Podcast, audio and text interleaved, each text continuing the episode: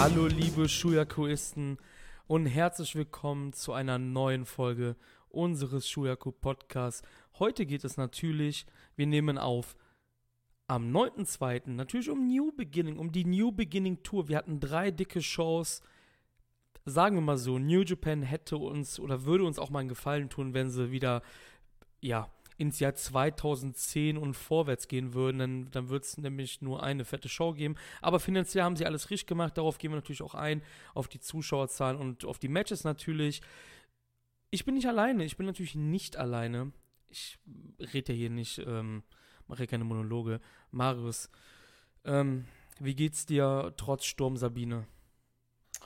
Ja, noch steht das Haus, noch steht das äh, Shuyaku-Nebenquartier.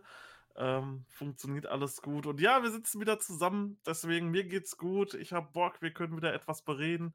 Ja, ist das nicht herrlich? Wir haben schöne Shows hinter uns gehabt. Wir haben, glaube ich, richtig was getan. Wir haben richtig was geschaut und können nun mit voller Elan hier in diesen Podcast starten, um euch die neuesten Sachen aus der Welt der japanischen Catchkunst zu erzählen. Sturm Sabine hat meinen heutigen Sonntag übrigens massiv erleichtert, muss man sagen. Also es war ein zweischneidiges Schwert.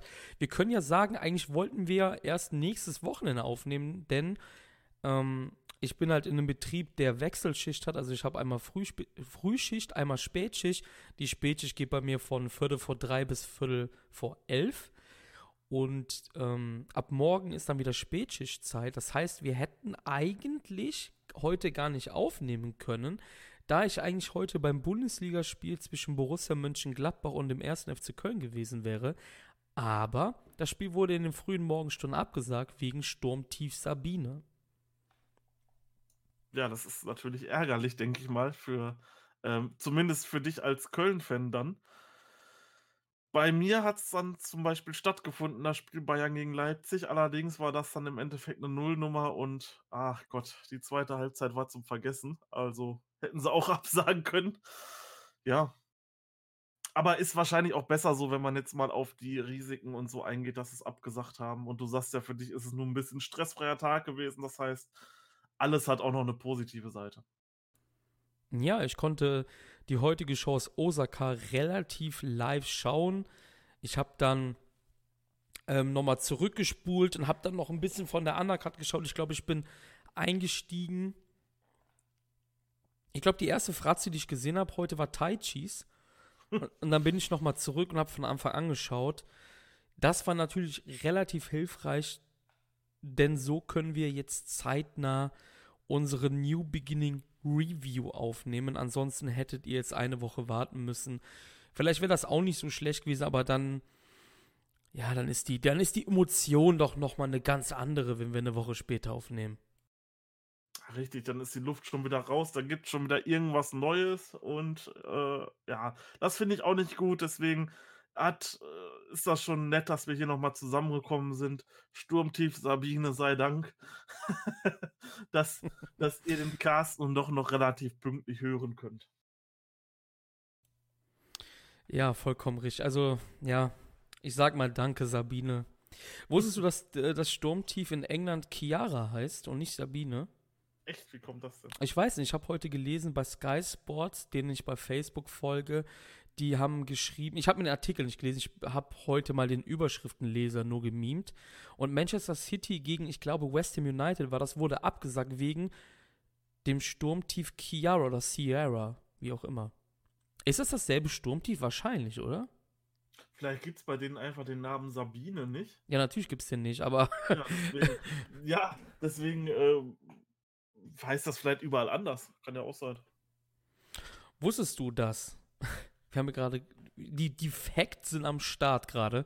Wusstest du, dass du, glaube ich, für einen, ich weiß nicht, geringeren Obolus beim deutschen Wetterdienst anrufen könntest und sagen könntest, der nächste Sturm soll Marius heißen? Das sind wirklich, ja, das sind wirklich Leute, die da anrufen und sagen, das nächste Sturmtief oder so soll nach meinem Namen benannt werden. Habe ich mal gelesen.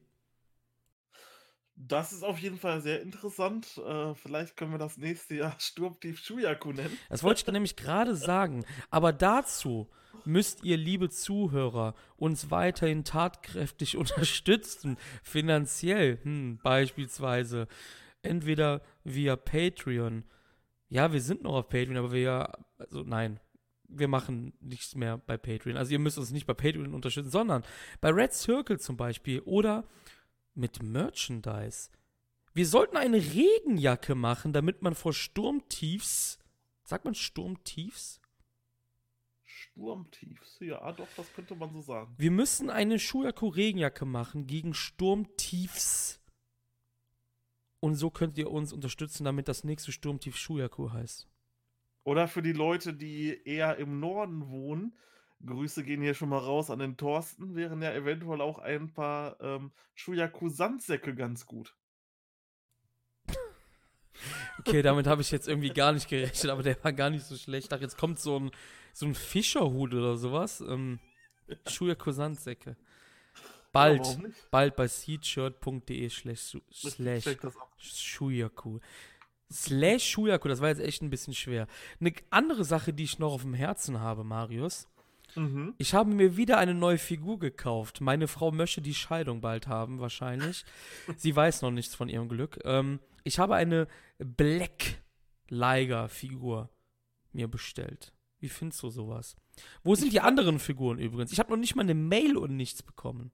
Ja, wir haben hier ja äh, schon beim letzten Mal drüber gesprochen, über die Figuren. Ähm, bislang tatsächlich noch nichts. Also vielleicht haben sie sich auch wirklich mit dem Geld aus dem Staub gemacht. Wir halten euch auf dem Laufenden. Vielleicht kommen sie ja pünktlich zum verspäteten G1 Climax an. Aber ich habe deine Figur gesehen und muss sagen, die sieht wirklich, wirklich geil aus. Also, äh, ja, die würde ich mir auch zulegen. Ich hätte irgendwie lieber die Rot-Weiß, also die, ich sag mal, die, die, die Standardversion irgendwie lieber gehabt, muss ich sagen. So mhm. irgendwie aus nostalgischen Gründen, aber Black, Black Liger ist halt auch schon ein geiler, geiler Typ einfach, ne? Sieht auch geil aus, also wirklich. Ähm krass. Ich habe mir gerade noch mal das Foto angeguckt. Ja, die kann man sich, denke ich mal, hinstellen und äh, sich ganz genüsslich jeden Abend anschauen. So behält man den guten Leiger auch noch in Erinnerung. Ja, der kommt auf jeden Fall mal in eine Vitrine, wo, wo er dann Platz nimmt, neben hoffentlich irgendwann mal Tanashi Nokada. Ja, ähm, in, in was weiß ich wie viele Jahren. Bevor wir, bevor wir zu Zuschauerfragen kommen, ja, wir haben mal wieder Zuschauerfragen bekommen. Ihr könnt uns immer Fragen stellen. Egal auf Twitter oder Facebook, im Discord. Ihr solltet den Discord natürlich joinen, ganz klare Sache. Oder wie auch immer, wir sind überall erreichbar eigentlich. Wir haben keinen Instagram-Account. Ich habe gestern gehört, macht mal Instagram. Ähm, dann kommen aber wieder irgendwelche Sprüche, die dann sagen, ja, dann mach doch mal Schüler-VZ. Kennst du noch Schüler-VZ? Sicherlich. Ja. Sicherlich. Schüler-VZ, da war doch, da war doch für die richtig äh, töften Schüler, Kinder, war da doch äh, eine Plattform. Töften? Ja. Okay. Ja, ähm, sagt man das Jetzt, noch? Ja, sicherlich, nicht? Knorke. Dufte. Ja, ähm. genau. Nee, ähm, ich wurde wirklich gefragt, ob wir einen Instagram-Account erstellen wollen, weil Instagram ist anscheinend. Ich bin zwar bei Instagram, ne? Ich folge dir jetzt übrigens auch. Ich habe mir einen Account gemacht. Hast du das überhaupt ja, gesehen? Ich hab's gesehen, tatsächlich. Ah, ja. Du folgst mir aber nicht, ne? Doch. Okay. Ja, ist ja scheißegal. Auf jeden Fall ähm, wurde mir gesagt, wir sollten das tun, aber I don't know, ist das so ein dickes Ding, Instagram? Also ich muss sagen, ich hatte damals tatsächlich, als ich meinen YouTube-Kanal noch aktiv betrieben habe, hatte ich dort wirklich äh, ja, relativ gute Resonanzen zu allen möglichen Sachen gehabt. Ich habe dann immer Bilder gepostet von vom Wrestling, was halt sonst noch so anstand. Äh, das war, denke ich mal, doch eine schöne Situation, sich auch mal austauschen zu können und so ein paar Eindrücke zu liefern aus dem Leben der Shuyakuisten quasi. Beziehungsweise damals war es dann noch nur von meinem YouTube-Channel. Nee, also ich fand das eigentlich nicht schlecht. Müssen wir mal im Team drüber sprechen. Ich habe da mir jetzt noch keine großen Gedanken drüber gemacht. Ähm, ja, ich habe jetzt auch auf jeden Fall den Faden verloren. ich wollte, was wollte ich denn jetzt eigentlich sagen? Ich bin sehr vergesslich gerade gewesen. Wir hatten Fragen bekommen. Wir haben Fragen bekommen, aber bevor ich darauf eingehen wollte, genau, ich wollte noch ein bisschen Werbung betreiben und zwar für unsere aktuell neueste Miniserie March Madness. Hast du schon von diesem March Madness gehört? Ich habe tatsächlich von diesem March Madness gehört und habe wirklich gehört, das ist eine sehr, sehr dufte, äh, eine sehr, sehr dufte Serie auf YouTube. Auf dem Shuyaku-Kanal habe ich gehört, aber die soll wahrscheinlich auch, so wie ganz dunkle Stimmen in, in ganz dunklen Hinterzimmern munkeln, auch auf Spotify und anderen Plattformen verfügbar sein. Das ist aber wirklich nur gerüchtet. Ja, ich habe gehört, die gibt es auf Spotify und auf Patreon. Patreon, damit die Leute die auch schön brav auf Handy laden können. Um was geht's denn eigentlich in diesem Mad Madness, in diesem Podcast? Ja, ich glaube, ich muss da aber wirklich zu sagen, das ist wirklich sehr, sehr geheim, Leute. Also, wenn ihr diesen Cast hört, wir geben hier gerade echte Insider-Informationen preis. Ich habe gehört, dass äh, im März bei New Japan immer so ein Turnier ansteht, der New Japan Cup. Und ich glaube, diesen New Japan Cup gibt es schon bestimmt 15 Jahre. Und ich habe gehört, dass es jetzt in Deutschland jemanden gibt, der nochmal die ganzen Turnierfinals und das drumherum über diese New Japan Cups seit 2005 an bespricht. Ist aber, wie gesagt, nur eine sehr, sehr streng geheime Information für alle, die hier zuhören. Dieserjenige ist aber schon ein richtig, richtig cooler Typ, oder? Also ist ja eine absolute Granate, der Kerl, der das aufnimmt. Also der Inbegriff von Knorke. Soll, äh, solltet ihr euch auf jeden Fall geben, March Madness, die Historie des New Japan Cup auf unseren Kanälen. Und bevor wir jetzt wirklich zu den zwei, zwei Zuschauerfragen kommen, ähm, es gibt immer noch die Apple-Thematik bei uns. Die geht jetzt ja. seit August schon so und ich habe einen, wenn ich könnte, würde ich Apple verklagen mittlerweile. Weil die haben einen Support, der ist unfassbar scheiße. Ich weiß nicht, ob es an mir liegt, keine Ahnung. Ich habe heute wieder mit Apple geschrieben. Ähm, die laden halt irgendwie nicht unsere Podcasts seit August, äh, seit August hoch, weil sie irgendwie sagen, ich wäre nicht derjenige, der Schuyaku ist. Also das hat halt irgendwas mit E-Mail-Adressen zu tun. Habe nochmal unseren alten Hoster angeschrieben. Der sagte auch, wenn du, wenn du in einer Woche immer noch siehst, dass der, ähm, dass der Podcast auf Apple und wir haben auch noch diesen alten Spotify-Feed, der auch noch nicht gelöscht worden ist von Spotify. Und der alte Hoster sagt halt, wenn das in sieben Tagen immer noch nicht passiert ist, dann musst du da anrufen anscheinend. Rate mal, was für ein Tag heute ist. Es ist heute der siebte. Ich warte oh. noch morgen ab. Das bedeutet, dass ich am Dienstag wahrscheinlich mit. Kann man bei Spotify und Apple anrufen? Ich weiß es nicht mal. Wir ja, müssen da irgendwas tun. Haben. Ja, wir müssen irgendwas tun, denn Leute haben mich schon gefragt, ey, warum kommt auf Apple Podcast nichts mehr? Ja, weil Apple scheiße ist zu uns. Ich weiß nicht warum und weshalb. Und Spotify gibt es zwei Kanäle. Das ist so verwirrend, das ist so Amateur, aber wir können da irgendwie nicht wirklich was für. Das ist halt wegen dem Hosterwechsel, weil der eine Hoster so beschissen ist, einfach, der alte. Ähm, der richtige Feed bei äh, Spotify ist übrigens Schuyaku, bin ich richtig, der Pororeso Podcast. Nicht nur ja, Schuyaku.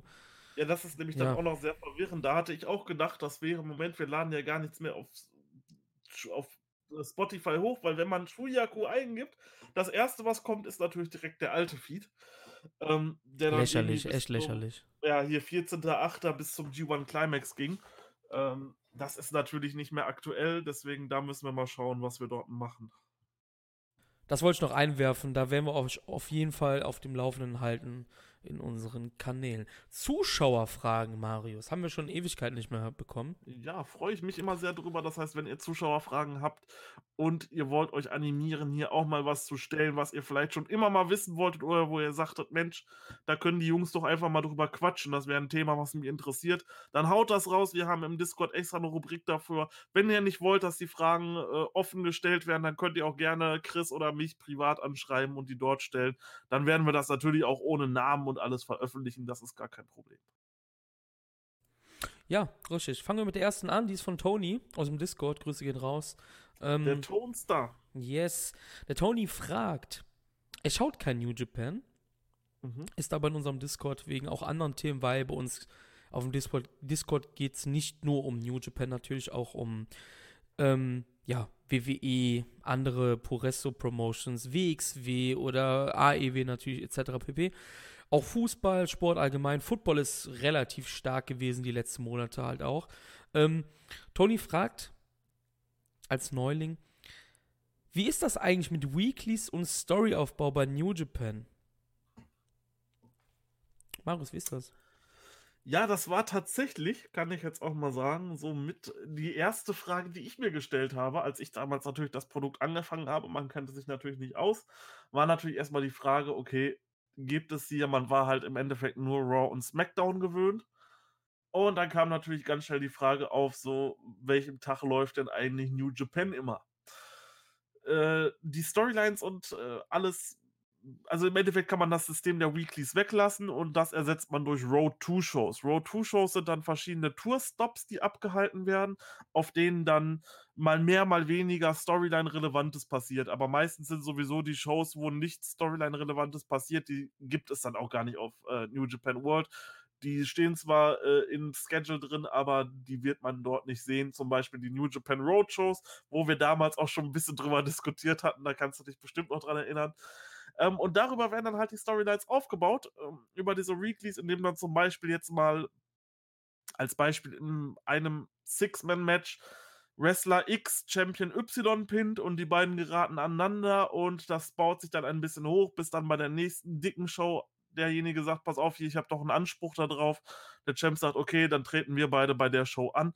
Oder halt es passiert, so wie zum Beispiel bei Wrestle Kingdom der Präzedenzfall war, äh, die Show geht zu Ende, Kenta tritt Naito um, setzt sich drauf und man weiß dann natürlich schon, auf welches Match das hinausläuft. Und so werden dann eben die Matches und Storylines im äh, New Japan Kosmos und auch allgemein in Japan äh, zumindest in den meisten Promotions. Ich kenne bei weitem nicht alle, von daher würde ich nie sagen, dass es das nicht gibt. Ähm, aber zumindest in den meisten Promotions läuft das dann eben über so verschiedene Tourstops und halt die dicken Shows ab. Kann man kurzum das eigentlich so zusammenfassen, dass die Tourstops eigentlich ja dann schon doch wie eine Wochenshow sind in dem Sinne? Ist doch eigentlich so, oder nicht? Ja, nur das Ding ist halt, dass bei den Wochenshows hast du ja auch, dass du zum Beispiel ab und zu mal an zwei aufeinanderfolgenden Tagen direkt Shows hast oder äh, dann ist dann mal zum Beispiel mal ein bisschen längere Pause dazwischen tatsächlich. Das gibt es auch ab und zu mal. Ich glaube, das haben wir gerade nach dem New Japan Cup beziehungsweise Sakura Genesis. Da haben wir dann zum Beispiel mal fast zwei Wochen Pause, bevor überhaupt irgend, bevor dann die Road to Wrestling Don Taco beginnt. Also es ist dann halt nicht nach Wochen geregelt, sondern dann halt wirklich, wie dann eben diese Tourstops fallen. Mal sind es dann mehr, Mal sind es weniger, zum Beispiel, wenn ich jetzt hier gerade bei der Wrestling Don Taco Tour sind, da haben wir zum Beispiel am 12. April einen Tourstop, eine Road 2 Show und am 13. April direkt einen Tag später auch eine Road 2 Show.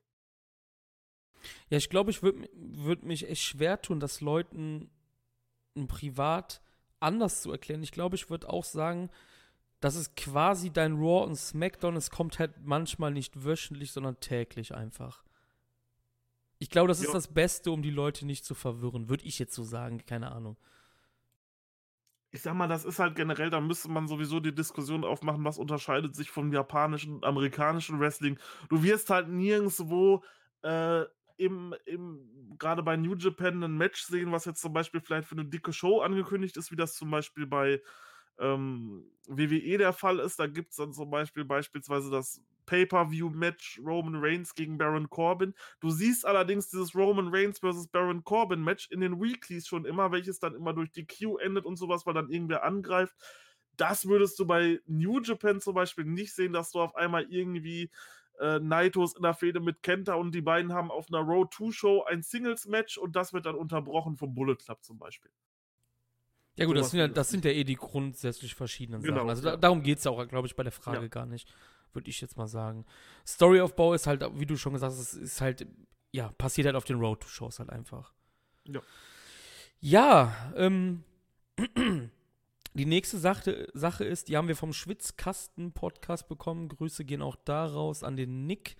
Ähm, der verlinkte mich heute auf einem Bild, wo das Interview, was glaube ich diese oder letzte Woche rauskommt, ist auf njpw1972.com, also auf der englischen Homepage von New Japan, gab es ein Interview mit Minoru Suzuki. Und Minoru Suzuki, um es kurz zu machen, ähm, spricht in diesen Passagen über das weltweite Wrestling, über die Wrestling-Welt und ja, quatscht quasi darüber, dass das japanische Wrestling ja der Wegbereiter für viele Dinge im Westen war. Wie siehst du das? Ja, äh, definitiv würde ich schon sagen, dass dort einige Aspekte mit rübergetragen worden sind. Ähm, vielleicht auch nicht so aus der früheren Zeit, sondern man kann vielleicht auch so ein bisschen noch mit aus der heutigen Zeit äh, sprechen gerade so was aktuell so diese Match-Qualitäten zum Beispiel angeht, ähm, da war ja New Japan lange Zeit, beziehungsweise immer noch für mich persönlich, äh, der absolute Wegweiser, das absolute Nonstop-Ultra-Ding. Und das wurde sich dann auf einmal zum Beispiel in Amerika rausgepickt. Ähm, ja, okay, wir gucken mal und gehen zum Beispiel vielleicht mal etwas mehr auf Match-Qualität. Siehe zum Beispiel ähm, jetzt als gutes Beispiel zum Beispiel die NXT-Brands. Das war ja früher zum Beispiel was komplett anderes. Da gab es dann, da kann ich mich noch dran erinnern, äh, da wurden dann irgendwelche Challenges gemacht und wer am schnellsten und im Ring läuft und sowas. Und da ist man jetzt auch mittlerweile auf den Aspekt gegangen. Und auch so hat äh, japanisches Wrestling durch diese Vielfältigkeit, die es einfach hat, so viele verschiedene Stile gebracht. Ich meine, wir haben ja nicht, es gibt ja im Endeffekt dieses japanische Wrestling als einzelnen Begriff den gibt es so an sich, würde ich den jetzt nicht. Nee, gibt's nicht. Nein. Weil du hast halt einfach, du hast eine Promotion wie New Japan, die packt halt so wirklich larger than life Charaktere rein. Dann hast du eine Promotion wie Dragon Gate, die packt halt hauptsächlich äh, High-Flying Wrestling rein. Du hast Big Japan, die machen Deathmatches, haben eine Strong Style Division. Dann hast du DDT, die rutschen Wasserrutschen runter und sowas.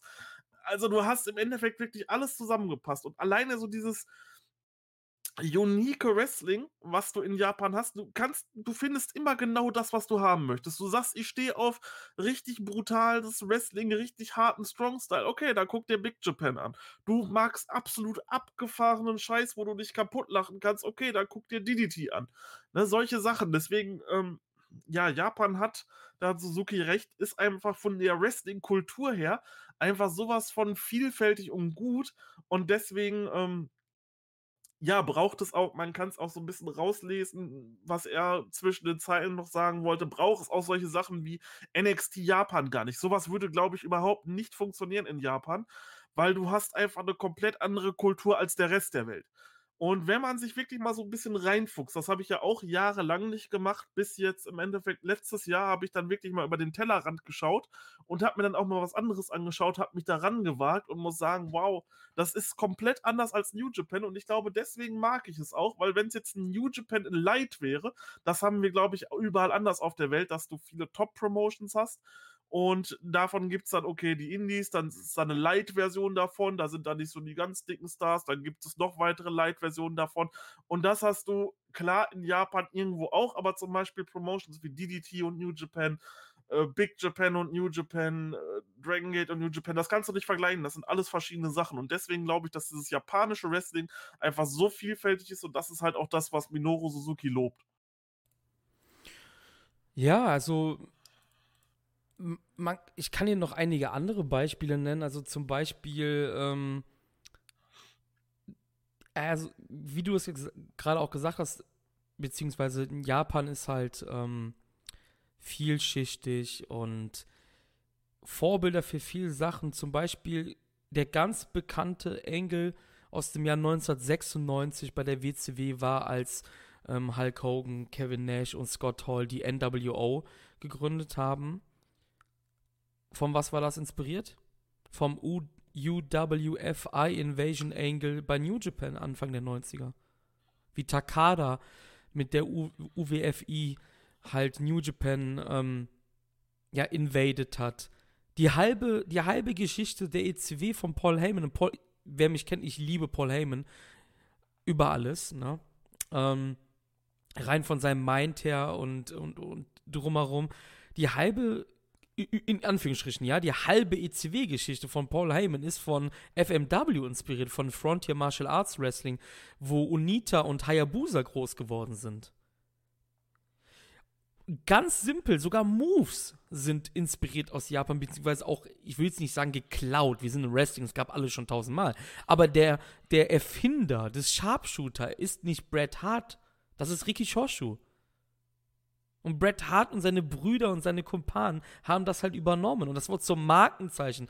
Wenn du im, wenn du im Westen fragst, Sharpshooter, du wirst nicht Shorshoe sagen, du wirst Bret Hart sagen. Ne?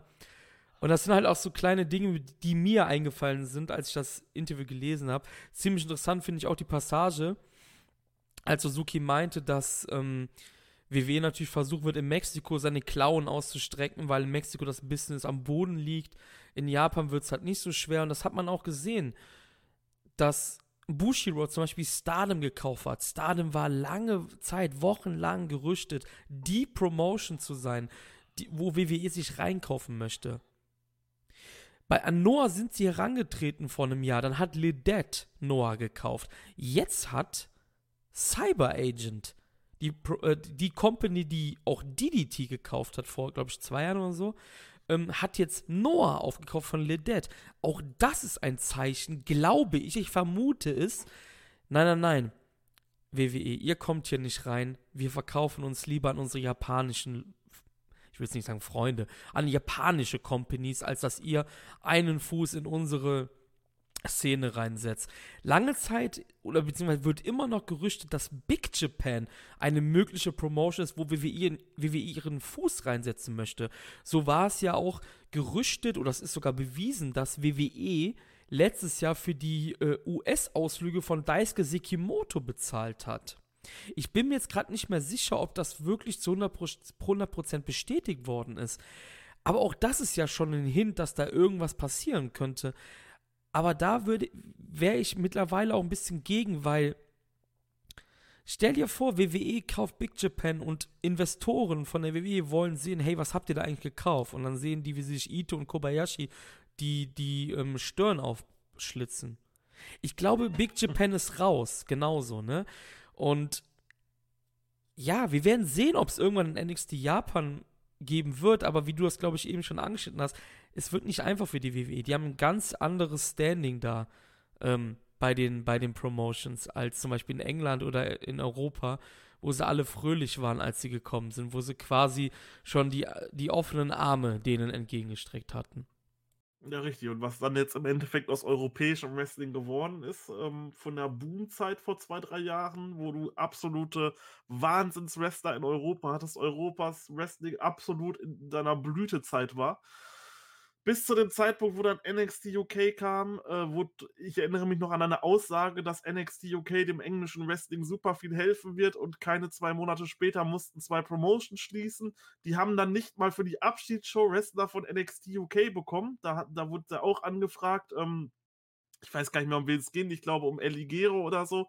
Da wurde dann auch abgelehnt, dass er noch auf die Abschiedsshow darf. Da hat sich ja dann zum Glück, und das rechne ich ihm auch wirklich hoch an, äh, Cody bereit erklärt dort dann zwei Wrestler von AEW hinzusenden, plus sich selber dann noch zu der Abschiedsshow. Das war auf jeden Fall äh, ganz großes Kino.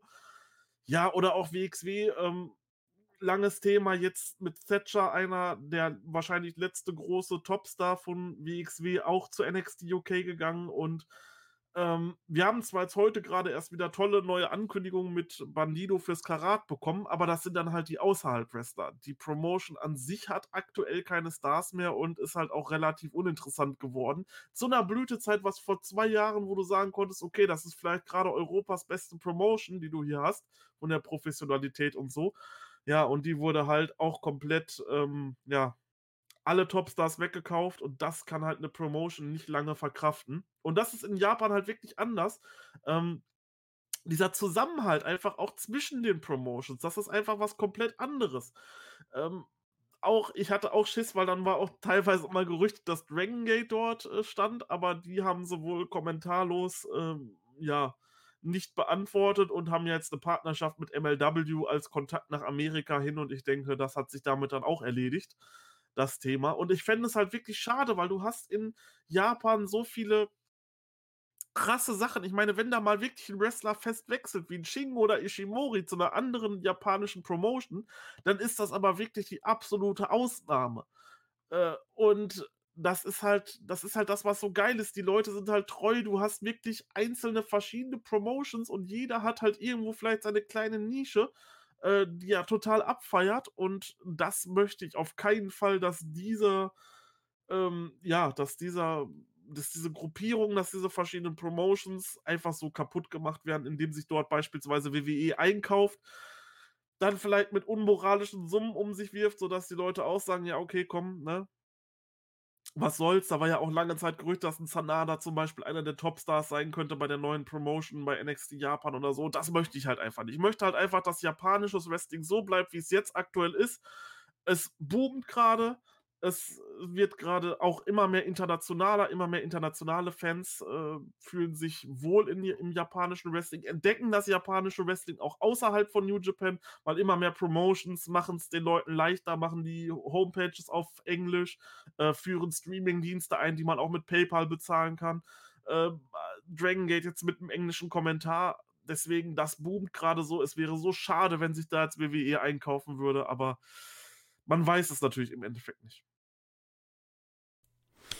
Ja, ähm, ich glaube, wir können das schließen, weil, ja, da können wir sonst noch tagelang drüber quatschen, glaube glaube ich. auch. Ja.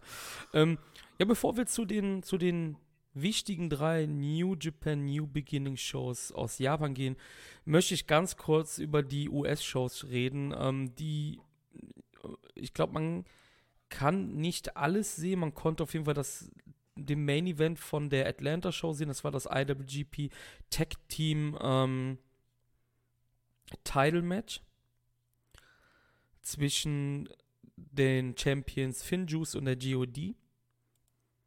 Ähm, die Zuschauerzahlen, hast du die gesehen? Die waren absolute Katastrophe. Ich glaube im Maximum 700 oder so. Ja, ich lese mal vor. Ähm, Florida, also St. Petersburg, Florida. Ist das Miami? Das müsste Miami sein wahrscheinlich. Äh, 863.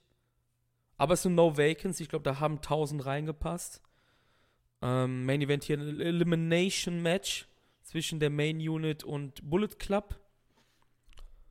Willst du raten, wer der größte Bullet Club Mann in diesem Match war? Also der vielleicht belie also beliebteste, sage ich jetzt mal. Taiji Ishimori? Nee, Tamatonga. Oh, das ja. Ja, so nix quasi, ne? ja. Ähm, Nashville 560, Main Event, Finjuice und Rocky Romero gegen Tamatonga, also G.O.D. und Chase Owens. Ähm, Durham, das ist North Carolina, 637, no vacancy. Main Event, Finjuice, Tanahashi und Yoshihashi gegen G.O.D., Chase Owens und Jado. Wieder Florida. Ich weiß nicht, ob das auch Miami war. Ich habe keine Ahnung. Ähm, Dodge City Center. 525. Main Event. Tanahashi, Rocky, Finjuice gegen G.O.D. Yujiro Chase. Und quasi die Endshow war in Atlanta vor 855 Leuten. Main Event IWGP Tag Team Championship. Die GOD holen sich die Titel zurück von Finjuice. Archer verliert das Match vorher gegen Jeff Cobb. Ist das vielleicht ein kleiner Hint, dass Archer mittlerweile raus ist? Also wir wissen, dass Archer keinen festen Vertrag hat. Der wird immer nur Tour per Tour bezahlt. Und wir wissen alle, dass AEW ihn haben möchte. Der Mann ist über 40. Er kann weniger arbeiten bei AEW, mehr verdienen und im National Television sein. Glaubst du, dass Archer final bei AEW unterschrieben hat? Ich meine, er kann ja trotzdem noch Dates machen bei New Japan, wenn man das sieht, wie das bei Moxley so abläuft. Aber glaubst du, dass Lance unterschreiben wird? Also ich würde unterschreiben seiner, an seiner Stelle. Ich denke auch, er hat jetzt, ähm, ja, er hat jetzt auch ein gewisses Alter erreicht, wo du natürlich auch sagen musst, okay, er war nie der größte Star. Das heißt, er hat natürlich nie so verdient wie ein Okada oder Tanahashi. Äh, bei weitem nicht. Ähm, klar, wenn die ihm jetzt eine Finanzspritze geben und er kann sich vielleicht sogar noch reinschreiben, so, hey, guck mal, ne, beim G1 Climax könnte ich da dann nicht vielleicht da auftreten oder hier ist eine Dominion-Show so. Oder bei New Japan Amerika, da ist ja dann auch immer noch die Frage, wie das nun stattfindet, New Japan of America. Weil da würde ich ihn eigentlich als einen der, der wichtigsten Leute sehen. Ähm, wenn sich das dann irgendwann mal ja, finalisiert, was es denn nun vernünftige, was es denn nun ist. Äh, da würde ich ihn halt definitiv als einen der Top-Leute sehen. Ja, aber ich kann es mir definitiv vorstellen und müsste auch da in diesem Fall sagen, ich könnte es ihm nicht verdenken, wenn er dort sagt: „Pass auf, äh, ich nehme lieber das sichere Geld und mache ein bisschen weniger.“ Ich kann es natürlich aber auch komplett verstehen, wenn er sagt: „Ja, okay, ich will lieber noch ein 2 Jahre vielleicht bei New Japan, mir gefällt das gerade, die schätzen mich gerade richtig wert, jetzt auch als Singles-Wrestler, ähm, da es noch mal probieren.“ Aber das, äh, wird dann die Zukunft zeigen. Ja, und ähm, ich möchte jetzt nicht sagen, ich habe es gesagt, weil ich bin mir gerade nicht mehr sicher. Ich nicht zu 100% sicher. Ich glaube, so, so 80% bin ich mir sicher. Ich habe getippt, dass die GOD Champions wird. Wieder. Ich glaube, du hast dagegen gehalten in der Preview. Ähm, kann es sein, dass die Ibushi, ich sage jetzt mal Verletzung, also er war ja krank, dass das einiges durcheinandergewirbelt hat? Das, äh, ist auf jeden Fall eine Möglichkeit, weil sonst ist das halt einfach nur Bullshit-Booking at its best. Ähm, wenn man das wirklich so geplant hat: „Hey, Finjuice, ihr gewinnt im, äh, Tokyo Dome bei Wrestle Kingdom, äh, vor einer riesen Krau Kraut vor einer riesen Crowd die Tag-Team-Titel, Kraut, geil. nur um sie dann vor einer 800 €, ich sage mal im Endeffekt Turbinenhallen-Crowd wieder zu verlieren. Ganz kurz, ne? Ich, das war gerade, glaube ich, der geilste Satz, den du je getätigt hast. Da kommen erst die Krauts, ne? Die, kommen wieder in ihrer grauen Uniform wie vor 70 Jahren rein, ne? Und du sagst dann auch noch so geil, 855 Euro Crowd. Ist das nicht gigantisch gerade? Das ist doch, das ist doch Premium Podcasting hier, ey. Ist das genial, ey. Aber ist das nicht typisch New Japan? Das, das passiert doch super oft, dass Titel so schnell wieder wechseln, Marius. Also, ich, ich sehe es jetzt nicht als allzu schlimm an, denn es ist ja heute etwas passiert in Osaka, aber das Problem ist, ich finde leider die, die, die eigentlichen Cards nicht mehr. Also, da die Cards ja gedreht wurden und alles und gewendet wegen, wegen der Verletzung, der Krankheit von Ibushi, der Main Event in Atlanta war, glaube ich, auch so am Stehen. Also GOD gegen Finjuice. Aber da war ja doch noch ein Tag Team Match von, wir nennen sie mal wieder, gegen, Golden gegen- Aces, nennen Genau. wir sie jetzt, ne? Richtig, gegen Finjuice. Ich glaube, einen Tag davor. Und ich, Einen Tag davor. ja, also ich habe jetzt auch mir unsere Preview nicht mehr angehört, leider. Aber ich glaube, da wurde auch einiges wieder, ähm, ja, gedreht. Nochmal zu den Zuschauerzahlen. New Japan muss ihr Amerika-Konzept definitiv überdenken, glaube ich. Diese Tour, diese, dieses Tourshow-Modell funktioniert in den Staaten, glaube ich, einfach nicht, wenn du nicht mal die Star Power mitbringst.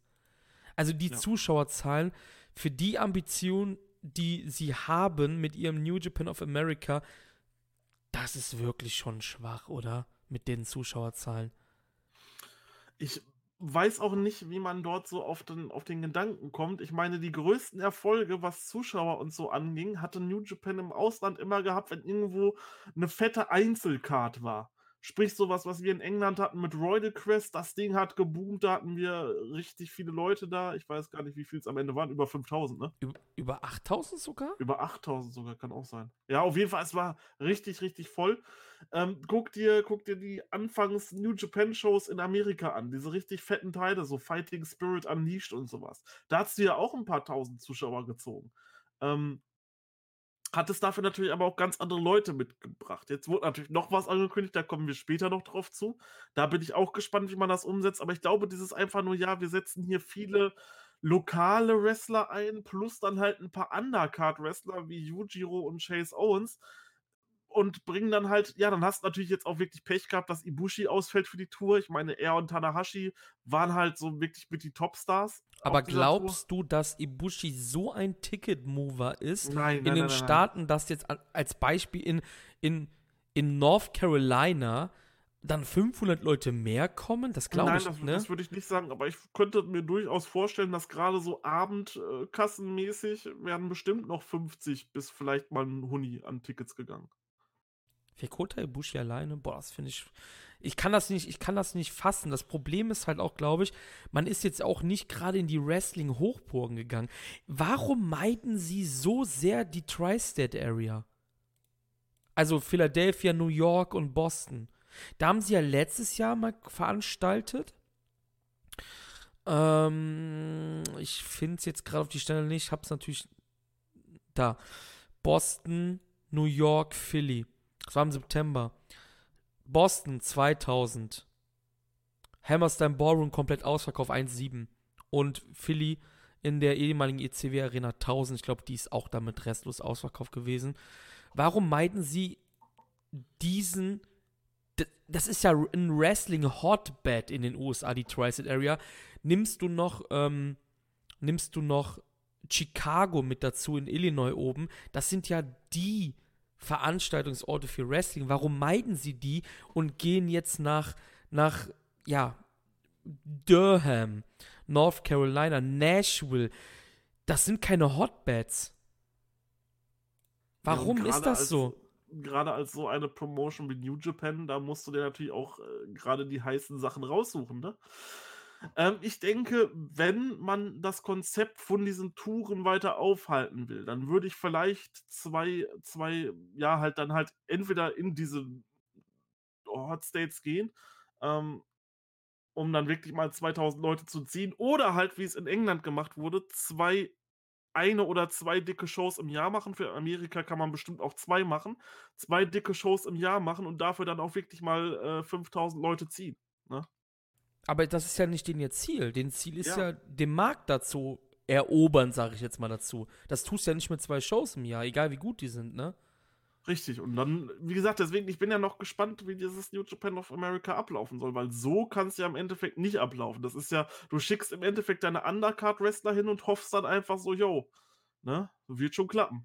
Ich habe gehört, das sagt die Straße, aka Twitter, ähm, und diverse, diverse ähm, Podcasts, englische, haben gesagt, dass es in den Städten, ich habe jetzt nachgeguckt, das waren Tampa, Florida, Durham, äh, Miami, Atlanta und den einen habe ich jetzt schon wieder vergessen.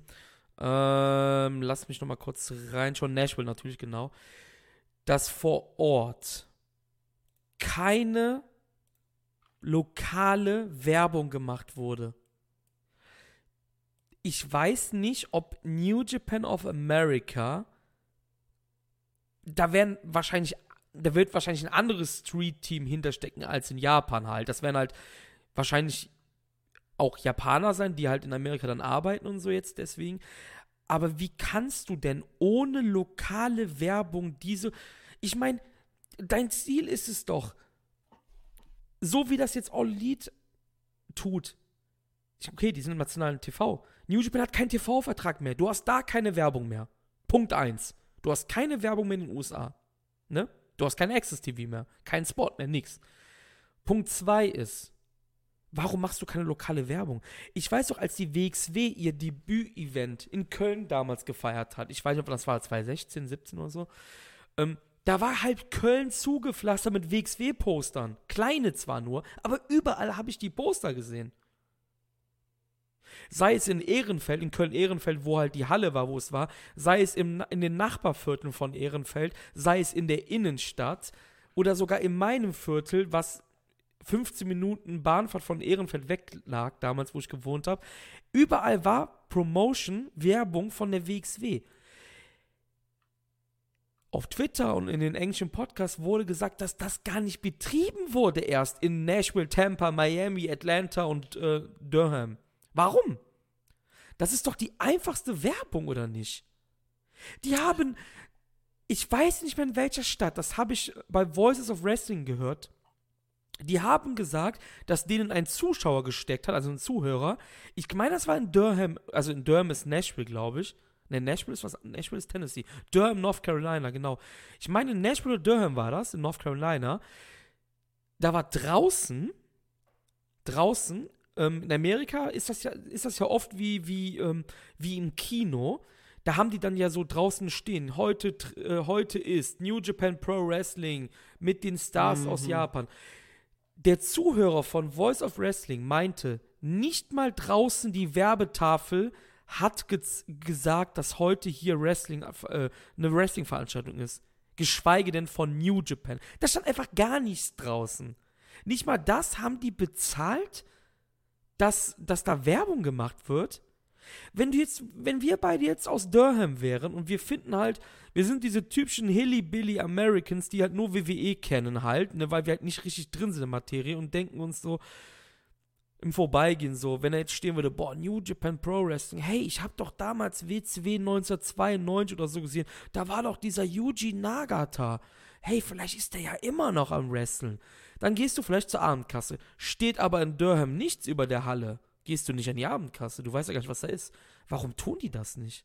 Das, das ist ein fataler Fehler ich weiß nicht, wie deren Budgetplanungen aussehen. Also, die werden ja quasi für diese Amerika-Tour werden die ja ein bestimmtes Budget haben, wo du sagst: „Okay, das, ähm, müss das können wir ausgeben, wenn wir das und das daz dafür verdienen.“ Vielleicht waren halt aber auch schon vorab die Verkaufszahlen so schlecht, dass man sich gesagt dass man sich vielleicht vollkommen verkalkuliert hat und gesagt hat: „Okay, wenn wir jetzt noch Werbung machen, dann wird es einfach zu teuer für uns. Dann lohnt das ist es überhaupt nicht mehr rentabel für uns.“ aber ist doch dumm. Du machst doch erst Werbung, um Ticketkäufe ja, anzukurbeln. Eigentlich schon. eigentlich schon.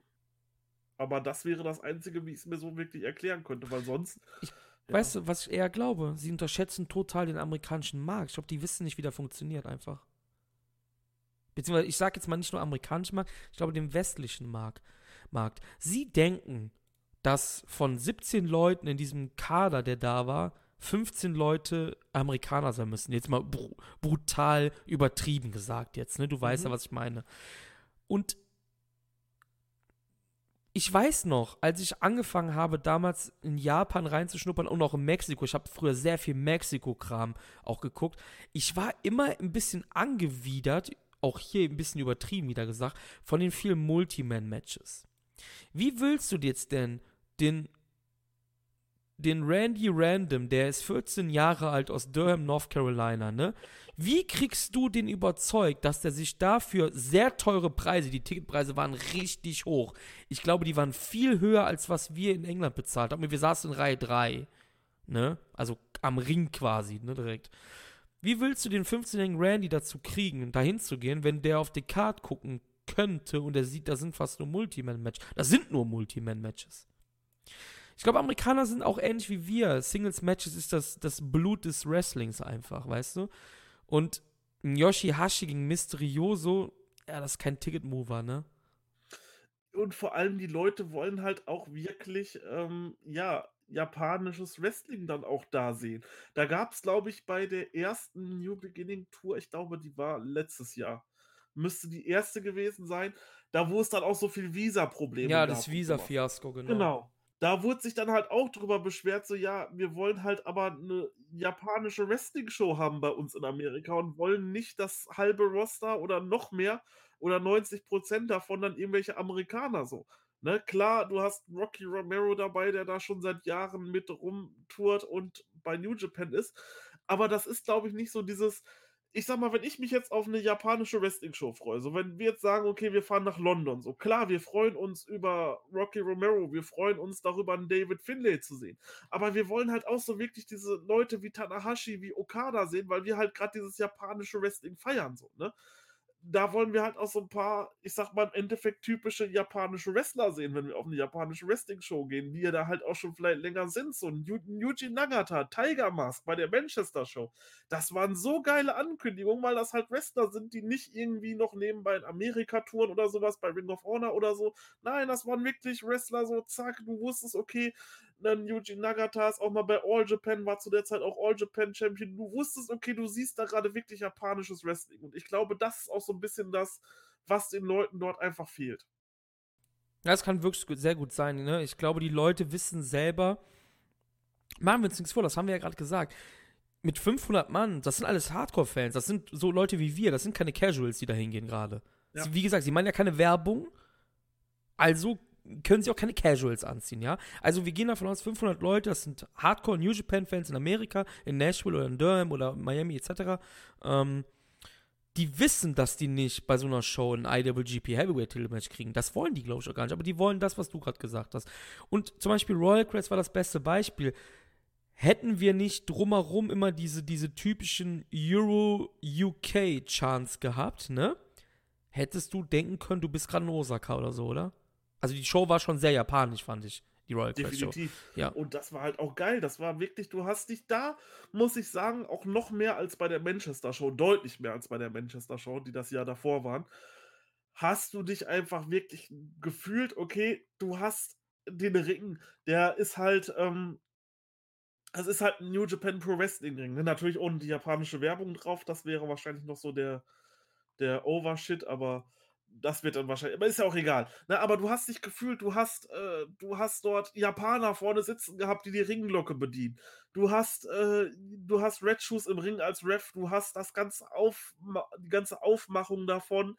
Äh, du hast dich halt wirklich gefühlt, so tatsächlich, da muss ich dir recht geben, wären jetzt halt nicht diese amerikanischen Chants, sondern hätten dort alle gesessen und hätten dann vielleicht Naito, Naito geklatscht, ne? Dann hättest du wirklich sagen können, okay, wir sind hier gerade fucking in Japan irgendwo. Ähm, äh, Entschuldigung, das F-Wort, das wollte ich hier nicht mehr so oft sagen, aber dann sind wir halt quasi wieder in Japan. Und, Warum das ähm, F-Wort gehört zu uns wie Wasser zum Trinken. ja, ich wollte mal ein bisschen auf meine vulgäre Aussprache achten. Ist ja auch egal. Ähm, nee, auf jeden Fall, sowas, denke ich, kann definitiv mehr ziehen. Und ich glaube, deswegen waren auch viele von dieser MSG-Show enttäuscht, weil es halt wirklich sehr viel mit amerikanisch mit drin war. Es war halt auch als ROH-Show mitgebrandmarkt. Ähm, da gab es ja auch viele enttäuschte Rufe. Die Leute wollen halt einfach, und das sieht New Japan noch nicht, da sind die Augen noch nicht geöffnet, die wollen halt wirklich japanisches Wrestling haben. Ne? Die wollen. Die wollen das haben, in einer kleinen Turnhalle sitzen und dort dann ihre japanischen Idole sehen. Ne? Das wollen die Fans, die New Japan Pro Wrestling feiern. Die wollen kein amerikanisiertes Produkt haben oder so. Die wollen im Endeffekt, das ist ja der Grund, weswegen sind die Leute denn auf New Japan aufmerksam geworden, außerhalb von Japan. Die sind aufmerksam geworden wegen diesem japanischen Produkt. Die wollen kein amerikanisches Wrestling haben. Die wollen japanisches Wrestling haben. Und das hat New Japan noch nicht raus. Das ist auf jeden Fall ein gutes Sch Schlusswort zur New New Japan New Beginning US Tour kommen wir zur japanischen New Beginning Tour. Ähm, nach 52 Minuten sind wir endlich angelangt. Hat jetzt doch ein bisschen länger gedauert. Wir haben uns jetzt noch echt aufgeregt gerade, habe ich das Gefühl gehabt, über, ja. über diese US-Sachen. Ähm, Road to Kram lassen wir erstmal aus, denn Sapporo war zuerst an der Reihe, kann man sagen. Mhm. Ähm, Sapporo im Schnee in Hokkaido. Ist New Beginning in Sapporo ist echt schon eine richtige Tradition geworden. Denn, wie ich gerade schon angekündigt habe, da ist es im Januar immer richtig, richtig kalt. Da liegt der Schnee ohne Ende und Leute, die aus, aus Tokio sind, wo es schon, wo es schon wärmer wird, die flüchten förmlich nach Hokkaido, nach Sapporo, um halt, ja, eines der, ja, ich glaube, das ist eines der bekanntesten Skigebiete Japans. Ich bin mir jetzt gerade nicht sicher. Nagano liegt das auch in Hokkaido, ich bin mir jetzt gerade nicht sicher. Ähm, auf jeden Fall gab es mal wieder einen Doubleheader, der jetzt auch schon fast traditionell geworden ist. Und ja, an Tag 1, sagen wir mal anders, fangen wir mal anders an. Wie fandst du generell den Tag, ohne jetzt groß auf die Matches einzugehen? Weil die, die Card sah doch schon ganz cool aus. Ja, vielleicht noch ganz kurz auf Sapporo möchte ich nochmal hm? eingehen. Dort gibt es eine wirklich wunderschöne Mission im Videospiel Hitman, welches 2000, ah, lass mich lügen, 16 rauskam, der Teil. Dort gibt es eine Mission, die spielt in Hokkaido und man kann sich dort hinstellen und ich habe dann teilweise wirklich da einfach nur gestanden, habe mir das angeguckt, diese Insel mit dem Schnee. Super geil gemacht, kann man sich definitiv angucken. Und Hokkaido, ich glaube, wenn wir mal eine Japanreise machen, das steht ja bei uns, das ist ja kein Geheimnis, steht ja bei uns definitiv auf der Agenda, dass wir das irgendwann mal machen wollen, dann müssen wir definitiv auch mal in Hokkaido einen Abstecher machen. Das wird sich nicht vermeiden lassen. Ist aber schwierig. Weil das ist halt unfassbar weit weg von Tokio. Ich habe gerade mal geguckt, Nagano, da, war, da wo mal die Olympischen Winterspiele waren, das ist sogar relativ nah an Tokio. Ich dachte, das wäre halt irgendwo da unten. da kann man ja immer noch die Reiseplanung machen. Das ist ja noch in ferner Zukunft. Aber du hast mich ja gefragt, wie ich den Tag fand. Ähm, von hm. der Card her ohne auf die Matches einzugehen. Und das ist halt genau das, was ich mir so unter einer ja, stilistischen Show vorstelle. Du siehst diese beiden Main-Event-Matches und du weißt, okay, in dieser Show geht es um Strong Style. Du weißt, da geht es um die Wurst, da weißt, da geht es um, wir hauen uns jetzt auf die Fresse. Und das hast du bei dieser Show schon gesehen. Das hast du auch noch beim Match davor gesehen. Gerade durch solche Leute wie äh, Moxley, Suzuki und sowas. Du wusstest, okay, das geht gleich richtig ab. Und genau das im Endeffekt war auch dieser Tag gewesen in Sapporo. Genau das, was man sich auch schon vorher gedacht hat, was wir auch schon in der Preview besprochen haben. Das hat der Tag dann auch ganz brav geliefert. Ja, am ersten Tag im Hokkaido Prefectural Sports Center Hokkai Kitayel ist die offizielle Bezeichnung, waren 4569 Zuschauer. Ein bisschen weniger, um das vorwegzunehmen, als am zweiten Tag. Da waren ein paar mehr da. Und ähm, es waren weniger Leute da als im Vorjahr. Im Vorjahr waren im Main Event gab es am ersten Tag Jay White und Fale, die Tanashi Okada besiegt haben. Am zweiten Tag gab es ein Intercontinental Title Match zwischen Naito und Taichi. Gut, aber wir, wir gehen aufs Business später bei einer späteren Ankündigung auch noch ein. Also, das ist immer noch ein super Ergebnis, weil es wurde von einem Never Openweight Title ähm, Match geheadlined. Und man kann sagen, was heißt, man kann sagen, es ist der Fall. Ne, der Never Belt ist momentan der zweitwichtigste in der Heavyweight Singles Hierarchie, auch wenn, ja, ihr wisst schon, Never ist eigentlich Openweight, aber, ne, ihr wisst, was ich sagen will damit. Ist der zweitwichtigste Singles Belt momentan einfach. Ja, wir gehen von oben runter. Es gab acht Matches. Im ersten Match gab es die ehemaligen Junior Heavyweight Tag Team Champions Taiji Ishimori und El Fantasmo die hier Tiger Mask und Yuya Uemura besiegt haben nach dem Yes-Log von Ishimori gegen Uemura. Und die ehemaligen Champions haben auf jeden Fall gezeigt, in einem wirklich soliden Match, also das Match war wirklich nicht schlecht, ähm, dass sie es immer noch drauf haben. Das haben sie auch gebraucht nach der Wrestle Kingdom Niederlage. Alles gut. Hat mir gefallen, das Match. Ähm, ja, was soll man sagen? das typische Match, wenn ein Young Line involviert ist. Ähm, ich finde es cool, dass Tiger Mask so ein bisschen Uemura unter seine Fittiche genommen hat. Und wir wissen auch, dass Uemura auf jeden Fall liebäugelt mit dem BOSJ. Das war ja schon für äh, Renarita ein gutes Sprungbrett, das BOSJ. Also dort konnte er sich ja auch wunderbar präsentieren. Und ja, warum nicht? Also so ein Young Line im BOSJ macht definitiv Spaß und ich würde auch sagen, deutlich mehr Sinn als wenn man jetzt irgendwen dann noch von CMLL dazu nimmt oder sowas, der dann aber auch nur dafür da ist, dann kann auch ein Youngline dort rein und sich so schon mal vielleicht seine ersten Sporen verdienen. Ja. Ähm, zweites Match. Togi Makabe, Tomoaki Honma und Toa Henare besiegen das Team aus Hiroyoshi Tensan, Manabu Nakanishi und Yota Tsuji. Und ähm, Nakanishi mit seinem vorletzten Match in Hokkaido. Denn wir wissen, Nakanishi wird retiren im Februar, Mitte Februar, glaube ich, ist das genau, um genauer zu sein. Und Hinara hat hier den Fall bekommen über ähm, Yota Tsuji, was mich sehr gefreut hat. Und ich glaube, ich habe es mir leider nicht notiert, weil ich ein Trottel bin. Ich bin mir nicht sicher, ob es bei diesem Tag war oder am nächsten Tag. Hinara sagte dann im englischen Kommentatorenfeed, dass er keinen Bock mehr hat, gegen die Young Lions zu kämpfen. Also Hinare vielleicht können wir endlich ein bisschen mehr von Henare erwarten. Das haben wir ja, glaube ich, schon letztes Jahr mehrfach gesagt, dass wir uns das wünschen fürs Jahr 2020. Und ähm, ja, während das erste Match halt wirklich gut war, war das halt leider nicht so geil. Ähm, ja, es ist halt langsam, wenn die von mir angesprochenen Daddies involviert sind. Ähm, da, ja, ist es ein bisschen anders. Was interessant war, ist natürlich auch, dass Henare und Tsuji am nächsten Tag dann ein Singles-Match gekämpft hatten, natürlich.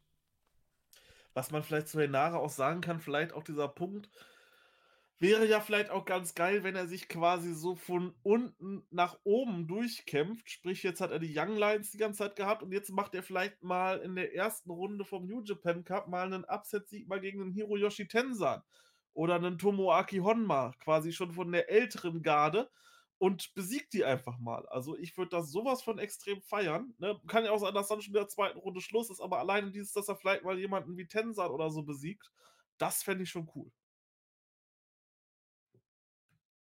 Ja, vollkommen richtig, auf jeden Fall. Hinare sieht auch super geil aus, also no homo jetzt, ne? Also ich finde, der ist, hat nochmal eine Schippe auf den Body draufgelegt als letztes Jahr. Ist dir das auch aufgefallen, dass er noch, noch definierter ja. aussah und ja, so? Klar. Ich glaube, der hat richtig Bock und ich hoffe, dass, es, dass sie ihm endlich die Chance geben. Und sei es, wie du gerade gesagt hast, mal, ähm, ja, ein, zwei, drei Runden vielleicht im New Japan Cup zu überlegen, überleben. Ich meine, wir sind ja nicht dumm. Wir wissen doch alle, dass man kann nicht alle Leute gleichzeitig pushen. Irgendeiner hängt hinten dran, ja. Aber komm, Hinare muss dieses Jahr irgendwas tun und sei es wirklich nur eine Mini-Fehde gegen irgendwen. Ich meine, er hat ja jetzt gerade so eine kleine Mini-Fehde, darauf gehen wir ja gleich noch ein. Ja, dazu später mehr auf jeden Fall. Ähm, nächstes Match. Will Osprey, Sho Yo, Yusuke Taguchi besiegen Zack Saber Jr., El Desperado, Yoshinobu Kanemaru und Doki nach über elf Minuten. Es gibt den Dodon von Taguchi an Doki. Ja. War jetzt nicht schlecht, ne? Also, das sollte jetzt, mein Ja sollte jetzt nicht, ähm, war bisher dann das, das Match des Abends von diesen dreien, kann man schon mal sagen, bis dahin ja, jedenfalls. Kann man auf jeden Fall unterschreiben. Aber es gab eine Überraschung in diesem Match. Achtung, Ironie. Die Suzuki-Gung hat ihre Leute, ihre Gegner attackiert, bevor die Ringglocke anging. Das sind ja Schlawiner, das kannst Das ist ja unfassbar. Das habe ich ja noch also nie gesehen. Was für Banausen, ehrlich. Gibt's ja nicht. Schmalspurganoven. Ja, das war ein Match. Es war wirklich das Beste dann zu diesem Abend. Äh, ne? Nach den ersten drei jedenfalls. Ähm, Taguchi mit dem Pin. Heute haben wir dann gewusst, warum und weshalb. Also, es war ja eigentlich schon klar, dass Doki hier ähm, fressen wird. Das haben wir, glaube ich, auch gesagt im Preview. Aber auch hier natürlich die Verstrickungen waren schön mit ähm, Roppongi und ähm, Despi, Kanemaru und Zack und Will, die dann auch mehr, ja, uns mehr heiß gemacht haben auf die kommenden Tage auf jeden Fall. Definitiv, ja. Ja, mehr brauchen wir eigentlich nicht sagen, ne? wir haben es im Endeffekt genauso predicted in der Preview schon. Ich glaube ja. Ich glaube, du hast sogar noch Taguchi reingeworfen als Pinfresser. Bin mir jetzt nicht mehr sicher. Aber es war klar, dass es auf jeden Fall keiner von den anderen sechs werden würde. Ja. Ähm, nächstes Match. Und jetzt geht's richtig ab, denn jetzt kommen nur noch Special Matches. Jedenfalls wurden die so deklariert halt, ne? Ähm. Ryu Lee und Robbie Eagles besiegten Hiromu Takahashi und Bushi nach dem Ron Miller Special von Eagles gegen Bushi. Eagles bleibt damit weiter heiß, denn Eagles hat immer noch einen Pinfall-Sieg über Hiromu, den er aus dem BOSJ hatte, vor zwei Jahren sogar mittlerweile. Hiromu war ja lang verletzt. Ähm, pinnt hier Bushi, weil Bushi ist halt ein Geek, ne? Wissen wir ja. Und das Match war wirklich fantastisch. Ich finde es so schade, dass Bushi schon wieder gefressen hat. Er ist im Endeffekt der absolute MVP. Das hat man auch heute wieder gesehen an dem Tag. Ja, Bushi ist halt ein Geek, ne? Ja, aber er ist halt die, wahrscheinlich die treueste Socke gerade im Wrestling überhaupt. Ähm, aber da kommen wir später drauf zu. ja, auf jeden Fall ein sehr interessantes Match. Ähm, Bushi sollte, wie du gerade schon gesagt hast, auch in den kommenden Tagen eine Rolle spielen. Auch nicht nur in Osaka, sondern auch in der Korakuen Hall. Dazu kommen wir gleich an andere Stelle. Eagles bleibt heiß mit dem mit dem Sieg. Ich habe mich übrigens vertan, das war gar nicht BOSJ. Eagles hatte Hiromu ähm, doch ähm, in den Road to Tokyo, ja genau, ja. Road to Tokyo Dome Shows gepinnt. Das war gar nicht BOSJ. Entschuldigung, mein Fehler. Ist mir gerade wieder eingefallen. Ähm, das war oder ist der einzige Pinfall-Loss von Hiromu, seit er zurückgekehrt ist. Klar, er hat ja ähm, zu dem Zeitpunkt halt auch nur gegen Osprey dann gekämpft und halt in diese Multiman-Matches, das Match gegen Dragon Lee, darauf gehen wir ja später noch ein. Also Robbie Eagles scheint eventuell nach dem New Japan Cup der nächste Challenger von Hiromo zu sein, falls Hiromo gegen Dragon Lee verteidigt, das sehen wir ja gleich. genau, ähm, genau. Ja, weiteres Special Tag Match dann. Natürlich, Special alles hier. Kenta und Jay White besiegen Tetsuya Naito und Sanada. Nach einem Cradle von White gegen Sanada. Nachdem Sanada White ja beim New Year Dash besiegt hatte, konnte er hier dann sich revanchieren. Und ich habe gerade gelobt den Roberto Eagles und seinen Partner Yuli. Das Match hat es jetzt für mich nicht so, ja. Es konnte mich nicht so fassen. War mir auch irgendwie für ein, ich sag jetzt mal dazu, ein Undercard-Match, Midcard-Match ein bisschen zu lange, ging fast 20 Minuten. Hat aber natürlich mich heißer gemacht auf die kommenden Wochen. Ähm, vor allen Dingen auf Naito gegen Kenta halt. Ja, aber auch hier kann man halt nicht allzu viel erzählen. Es war halt im Endeffekt, das habe ich ja eingangs schon erwähnt, wie geil wäre das, wenn New Japan so wieder ins Jahr 2010, 11, 12, 13 zurückkommt, wo es halt nur eine oder zwei New Begin Shows, nicht drei oder halb über Don Taco 4 geben würde. Stell dir mal vor, die zwei Cards von Sapporo zusammen, das wäre halt richtig dick, ne? Also, aber Business, vom Business her machen sie halt so alles richtig. Sie machen halt Kohle, ne? Und das ist das, was im Endeffekt zählt. Ähm, das ist genau wie bei der WWE, die Leute, die sich beschweren über diese Saudi-Arabien-Shows. Jeder wäre, es kann mir keiner sagen, wenn ihr in der Lage wärt, ihr würdet das auch nicht annehmen. Ne? So, scheißegal, Moral hin und her, so, wenn ihr da die dicken Millionen seht und seht, okay, wir brauchen im Endeffekt keine Quoten mehr haben, gar nichts mehr. Wir fahren einfach nach Saudi-Arabien, verdienen genug so. Ja, und genauso ist das bei, bei New Japan auch. Klar hätten wir vielleicht ein noch besseres Produkt, wenn es zusammengefasst wäre, aber come on, die Leute müssen auch von irgendwas leben, von daher geht das schon irgendwo in Ordnung. Ja, nächstes Match. Ähm, natürlich auch Special, klar. Minoru Suzuki und Taichi besiegen Kazuchika Okada und John Moxley auch fast nach 20 Minuten, also 18 Minuten hier, gab es den Gotch-Style Pie Driver von Suzuki gegen Moxley, der den amtierenden IWGP United States Champion damit pinnen konnte. Ähm, auch hier dasselbe Schema, ähm, was absolut nicht schlecht ist natürlich, also dasselbe Schema wie in den vorangegangenen Matches. Diese Fädenverstrickungen, Taichi trifft am morgigen Tag auf Okada. Mox und Suzuki treffen am 9. in Osaka aufeinander und Suzuki kriegt hier tatsächlich den, ähm, ja, den Pinfall über den Champion. Vor allen Dingen Moxley und ähm, Suzuki haben hier sehr viel Spaß gemacht bei ihrem, ähm, ja, bei ihrem Kampf. Definitiv, mir hat auch richtig, ich musste auch so laut loslachen, als äh, die beiden, da gab es eine schöne Situation, da sind die beiden draußen mit zwei Absperrgittern aufeinander losgegangen, diese riesen Teile, das sah einfach so gut aus. Ja, und auch allein dieser Shit-Talk von Moxley immer so, äh, komm her, du hm, hm, hm, Fucker und so. Ja, das wäre andersrum gewesen, wenn man es jetzt vernünftig zensieren wollte. Ähm, ja, und dann halt auch die Mittelfinger von Moxie. Das hat halt alles gepasst. Die haben sich halt richtig gegeben. War ein wirklich schönes Match. Ähm, alles in allem. Das hat echt Spaß gemacht. 18 Minuten lang. Ja, pure Unterhaltung. Shuyaku, der Podcast, wo das Wort Mother zensiert wird, aber das Wort Fucker nicht zensiert wird. Ich liebe es. Wir sind übrigens 18 plus explicit Content bei Spotify. Also, ähm, ja, Mother ist ein böses Wort. Ähm, Post-Match ist was passiert. Ähm, Taichi hat Okada ja, die Luft abgeschnitten. Er konnte jedoch die Iron Fingers of Doom wegdropkicken. Doch dann kam Zack Saber Jr. und attackiert Okada. Und Taichi hat dann doch noch die Iron Fingers ins Ziel gebracht. Will kam da noch raus, hat dann aber den Zack Driver gefressen und ähm, ja, Black, Black Mephisto gab es noch von Taichi und hat dann Okada noch auf der Rampe gewirkt und äh, gestretched und ähm, Taichi sagte dann, hey, ich werde Okada besiegen wie damals, als er noch ein Youngline war und ich ihn besiegt hatte.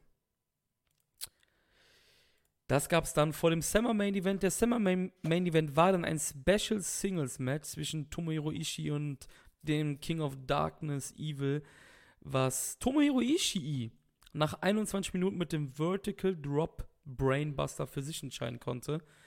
Und Evil war damit, ist damit besser gesagt, er war 0 zu 8 in Singles-Matches gegen Ishii. Und das ging auf 0 zu 9. Wie fandst du diesen Kampf? Äh, hast du vorher gesehen, es wurde gezeigt, dass ähm, Show am Kommentatorenpult saß? Natürlich, da wollte ich gleich noch drauf eingehen. Genau, ich habe ihn erstmal sofort mit Tanahashi verwechselt. Gut. Tatsächlich, so, so, im ersten Moment und dann dachte ich so, oh, die sehen sich ja echt so ein bisschen ähnlich aus, wenn das Licht vernünftig scheint.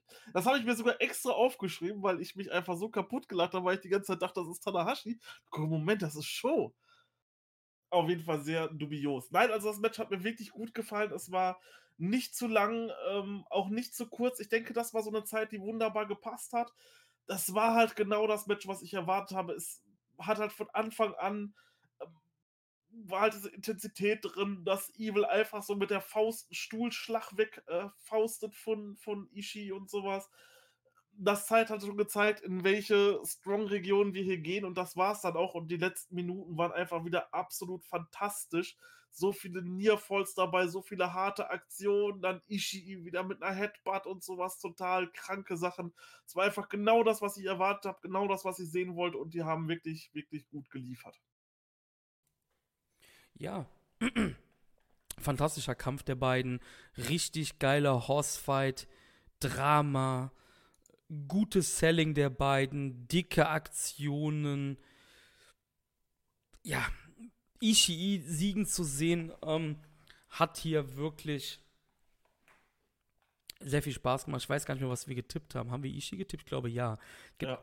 Nee, ich glaube, da, nee, wir haben, glaube ich, gesagt, wenn Ishii gewinnt, gewinnt halt der LIJ-Mann im Main Event und genau umgekehrt haben wir das bei Evil gesagt. Ähm, ja, ja, richtig.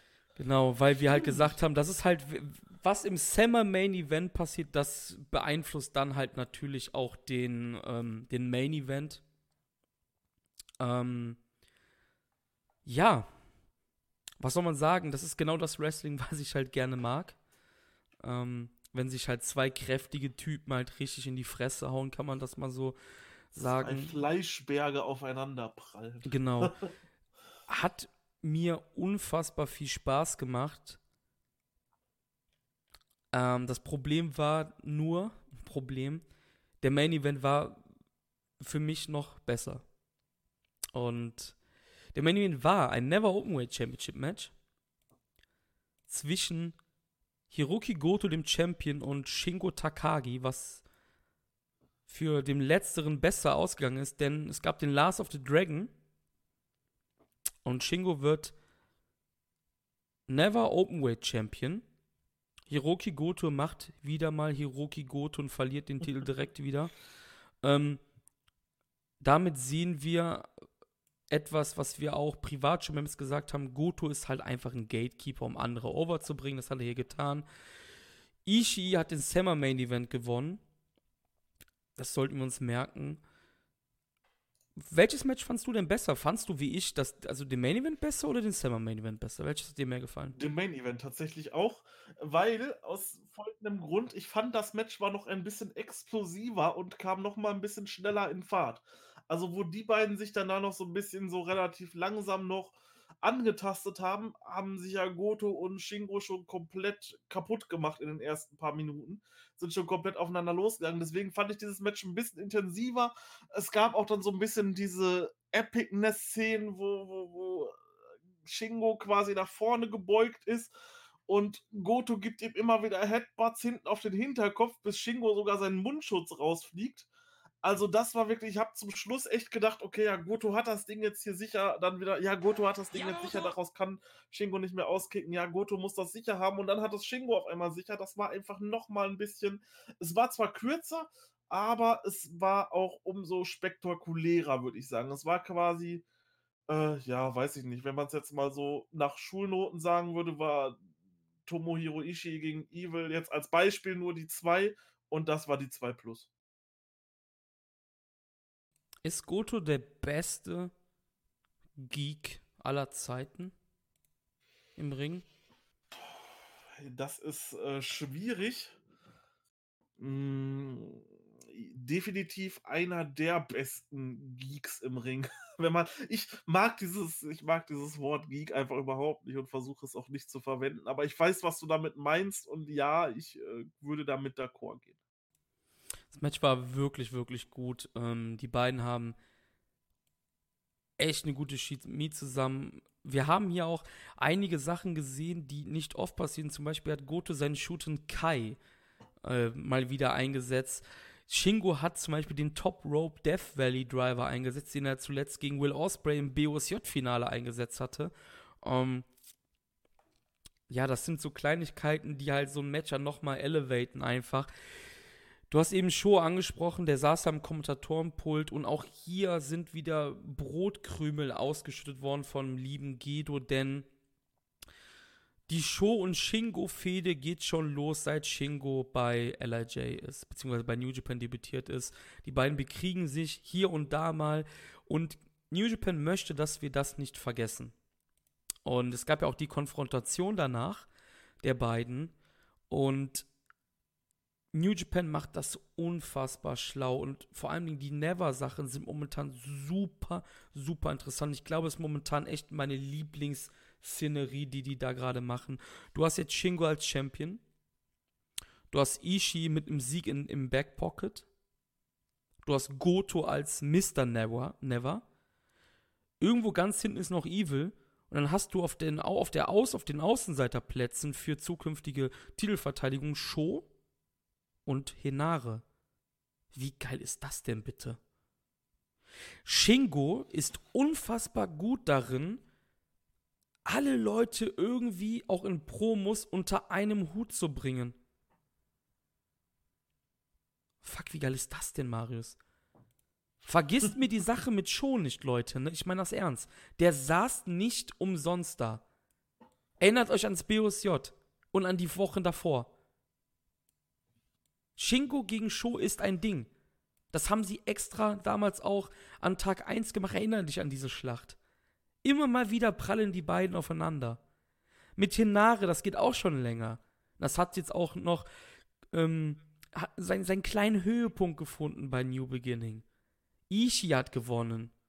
Also die nächsten Wochen im Never-Bereich scheinen sehr geil zu werden wie gesagt, ich liebe diesen Titel einfach. Er ist einfach, wenn er so diesen, diesen Strong-Style-Belt ausmacht, ist es einfach ja einer meiner Lieblingstitel und den kannst du halt immer mal bringen. Und da sind auch irgendwie, finde ich, die Matches jetzt gut. Jetzt waren sie mal ein bisschen länger, so 20 Minuten, weil die halt die beiden, die halt die Show geheadlined haben. Aber normalerweise, wenn du irgendwie so als viert- oder drittletztes Match so ein Never-Match hast, das geht dann meistens so 15 Minuten. Du hast da eine sehr, sehr gute Zeitspanne mit drin und hast halt quasi wirklich 15 Minuten dauerhaft Action. Und das ist einfach super. Ja, Tag 1 war schon mal ein voller Erfolg. Wie wird Tag 2? Da waren mehr Zuschauer da, 5690, wie ich eben schon gesagt hatte. Es waren weniger da als im Vorjahr. Aber auch das ist kein Beinbruch. Erstes Match, wie eben schon angekündigt. Tor Enare besiegt Yota Tsoji nach 8 Minuten mit dem Tor-Button. Und auch das Match war wirklich, wirklich gut. Feuer von Tsuji, auch noch von Henare, wie wir eben gesagt haben. Der hat momentan richtig Bock ohne Ende. Ähm, ja. Ich hoffe wirklich, dass mit Hinare irgendwas ähm, passiert. Und ich habe jetzt nochmal extra eben nachgeguckt, als du gesprochen hast. Ich habe ja eben gesagt, ich war mir nicht mehr sicher, ob das Tag 1 oder 2 war. Es war Tag 2. Hinare kam zum Kommentatorenpult, meinte, ich habe keinen Bock mehr gegen Young Lions zu kämpfen. Und er hat gesagt, ich möchte gegen Shingo kämpfen. Geil. Das ist eine Ansage. Das ist eine Ansage, ja definitiv. Das ist eine Ansage und ja, das New Japan Cup, ich glaube, da könnte es echt dieses Jahr mal was für die Nache werden. Zumindest vielleicht mal in die zweite Runde zu kommen. Das wäre definitiv verdient und ich würde es ihm so gönnen. Naja, schauen wir mal. Ja, ähm, zweites Match. Wie auch am Vortag, die Anerkannung ist fast schon gleich. Hiroyoshi Tensa, Manabu Nakanishi und ähm, Tiger Mask besiegen Togi, Makabe, Tomoaki Honma und Yuya Uemura. Und hier pinte Tiger Mask Uemura. Also quasi seinen Schützling, den er in den letzten ähm, ja, in den letzten Wochen halt innehatte. Auch hier wie am Vortag zu langsam, zu behäbig. Ja, die Dads werden echt älter und älter. Das ist das Ding halt einfach. Und einer hört ja davon jetzt auch auf. Ja. Ich glaube, es ist auch, ist auch besser, besser so, ja, genau, ja. Ja, definitiv. Ja, danach hatten wir ein ziemlich interessantes Match, denn Gabriel Kidd verlor gegen El Phantasmo nach 8 Minuten 50 nach dem Frog Splash. Ähm ja, Gabriel Kidd mit, mit seinen ersten ja, Matches bei New Japan. Ähm, den haben wir noch im August im Dienste von RevPro gesehen damals. Hat er sein Match gewonnen, als wir bei Summer Sizzler da waren ist jetzt im LA Dojo und traf hier mit Phantasm of Mann, mit dem er schon, ähm, ja, schon gearbeitet hatte. Er hat sogar Siege über ihn in Kamikaze Pro. Ich weiß gar nicht, ob sie das thematisiert haben. Ich hoffe nicht, weil das wird irgendwie einiges von der Uhr nehmen, sage ich mal. Wenn man sagt, ja, der Young Line hier hat schon mal Phantasmo besiegt. Wenn, müssten sie es erklären irgendwie. Ich hatte da, glaube ich, den Ton aus Zwischenzeit, also habe es nicht mitbekommen. Ähm, ja, was soll ich sagen? Phantasmo ist ein Mann, der gerne Young Lions ärgert. Das hat er auch hier getan. ähm, ja, als du mir das gesagt hattest, dass, dass wir den schon gesehen hatten, tatsächlich bei der Show, dann ist mir, habe ich natürlich auch erstmal durchgegangen und Moment, jo, klar, okay, wow. Äh, hatte ich total gar nicht mehr auf dem Schirm gehabt, ne? Aber so können sich die Wege dann halt zusammenführen. So kann RevPro dann halt auch ein Sprungbrett sein für die Leute. Ich weiß leider nicht mehr, wer sein Gegner war. Das war halt auch einer von RevPros Contenders. Also Contenders sind halt quasi denen ihre ähm, Young Lions. Ähm, ich kann mal kurz nachgucken noch schnell. Er hat auf jeden Fall gewonnen, weil er halt der erfahrenere Young Lion war. Young Lion, also Contender halt, wie auch immer man das jetzt sagen möchte. Das war Sean Jackson. Sean Jackson. Der ist mir übrigens auch, ähm, ich glaube, bei Royal Crest vor dem Event ist der in mich reingelaufen, aus Versehen, mit Bier in der Hand. Also der Sean Jackson, nicht der Gabriel Kidd. Ja, nächstes jo. Match. Viertes Match. Goto. Ishii Eagles besiegen Evil, Shingo und Bushi in einem Non-Title-Match Ron Miller Special von Eagles am Bushi.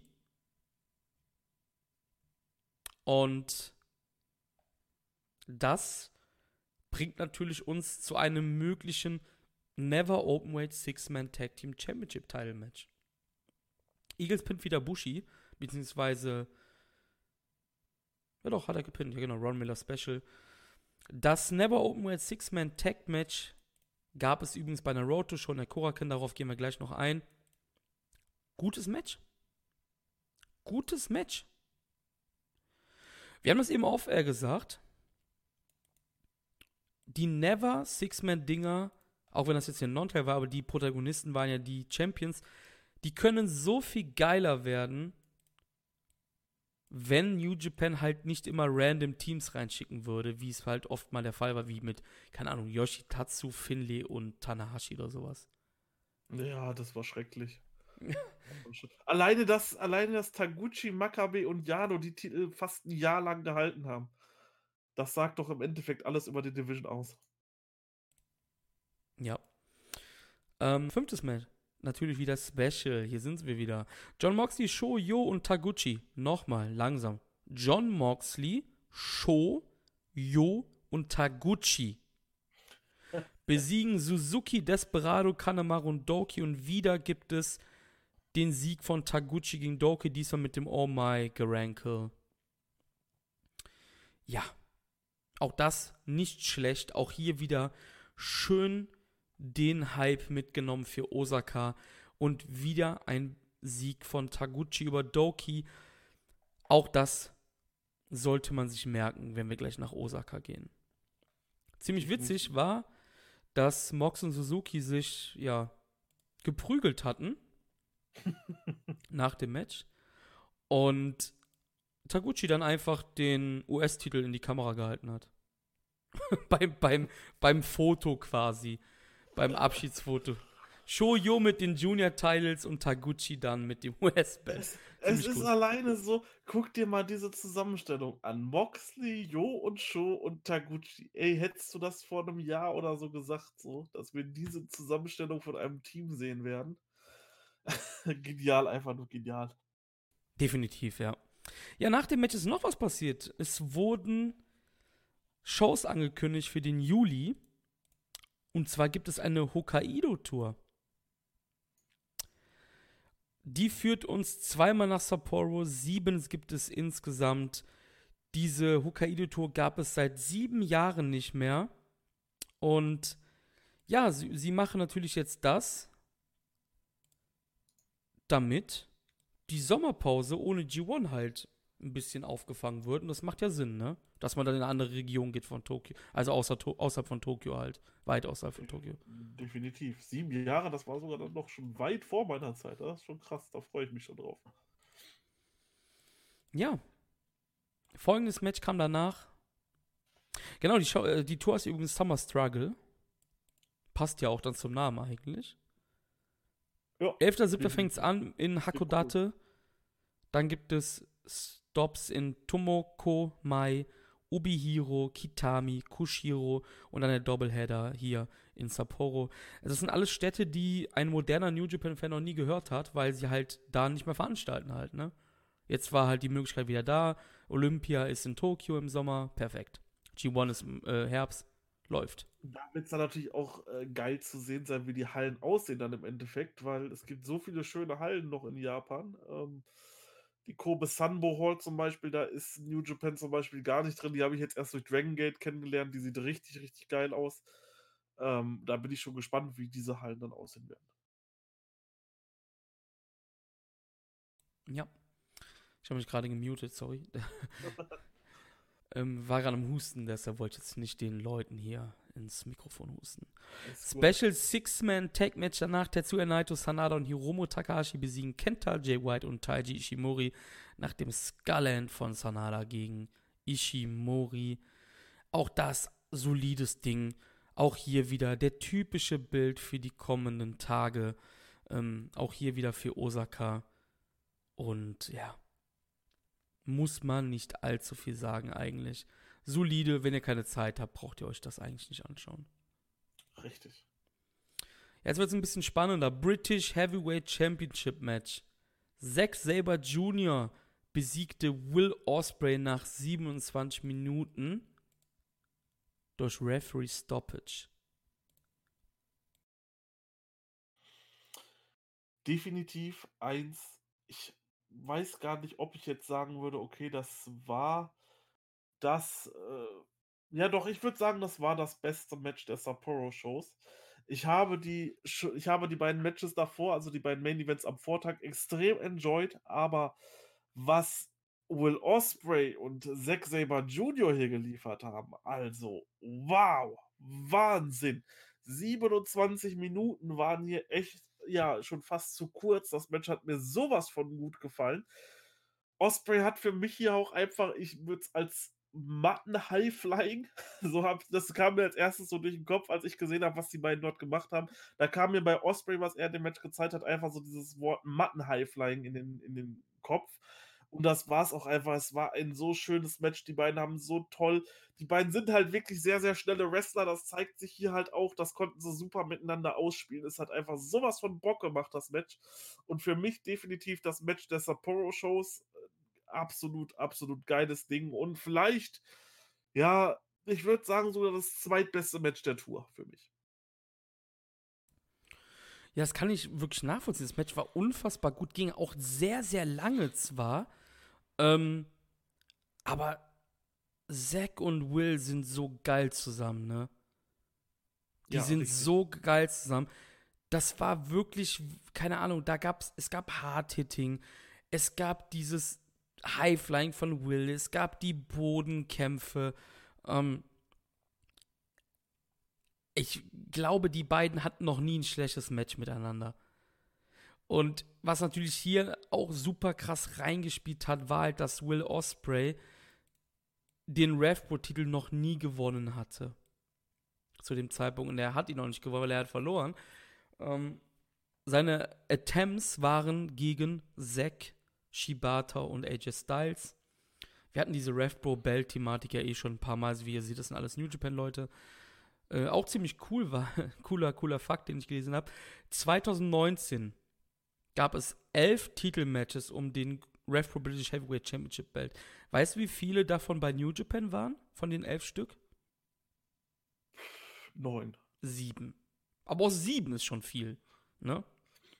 Von elf. Ähm, ja, ich, ich kann das, ich kann da total mit dir gehen. Das war. Gehe ich auch so weit? Ja, doch. Ja. Das war der Wahnsinn. Das war echt einfach. Also ich würde ich würd sagen, auf jeden Fall unter den ersten zweien das Match. Ich kann mich gerade nicht festlegen, aber das war auf jeden Fall das beste Match von Sapporo auf jeden Fall. Definitiv. Und wenn jemand dieses Match nicht gesehen hat, sagt, er hat vielleicht nicht so viel Zeit, sich alles anzuschauen. So dieses Match, diese 27 Minuten, das dann echt gut investierte Zeit, das könnt ihr euch angucken. Das war einfach komplett null ohne Langweiligkeiten in dem Match. Das war einfach wirklich teilweise Highflying, teilweise so schnell, dass man kaum hinterherkommt, teilweise unglaubliche Aktionen auf der Matte. Also die haben dort quasi dieses Mattenwrestling, was ja Zack Saber Jr. so perfekt kann. Das hat Osprey einfach mal mit Highflying gepaart. Das ist, das kann man gar nicht so, das kann man gar nicht so wirklich beschreiben. Es war einfach so cool. Äh, Guckt es euch auf jeden Fall an.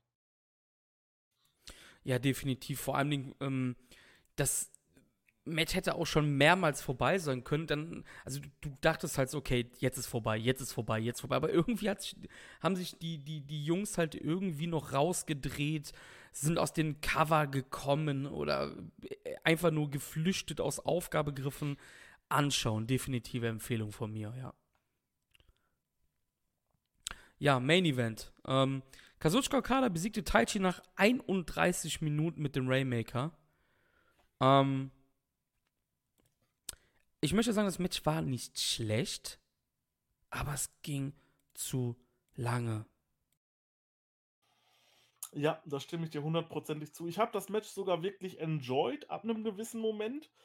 Ich hätte gesagt, man hätte quasi die ersten zehn Minuten rauslassen können, weil die waren echt, da habe ich mir teilweise gedacht, Okada, was machst du da im Endeffekt? Da gab es diesen einen Moment, wo es dann einen Dropkick auf der Stage gab und der war einfach mal sowas von lasch ausgeführt, dass ich gesagt habe: „Ey, was ist das denn, ne?“ Das war doch jetzt kein Dropkick. Dann ging das in den Ring rein, dann gab's den Elbow Drop von Okada und auch der sah sowas von schwach aus. Ich habe gedacht, ich bin im falschen Film.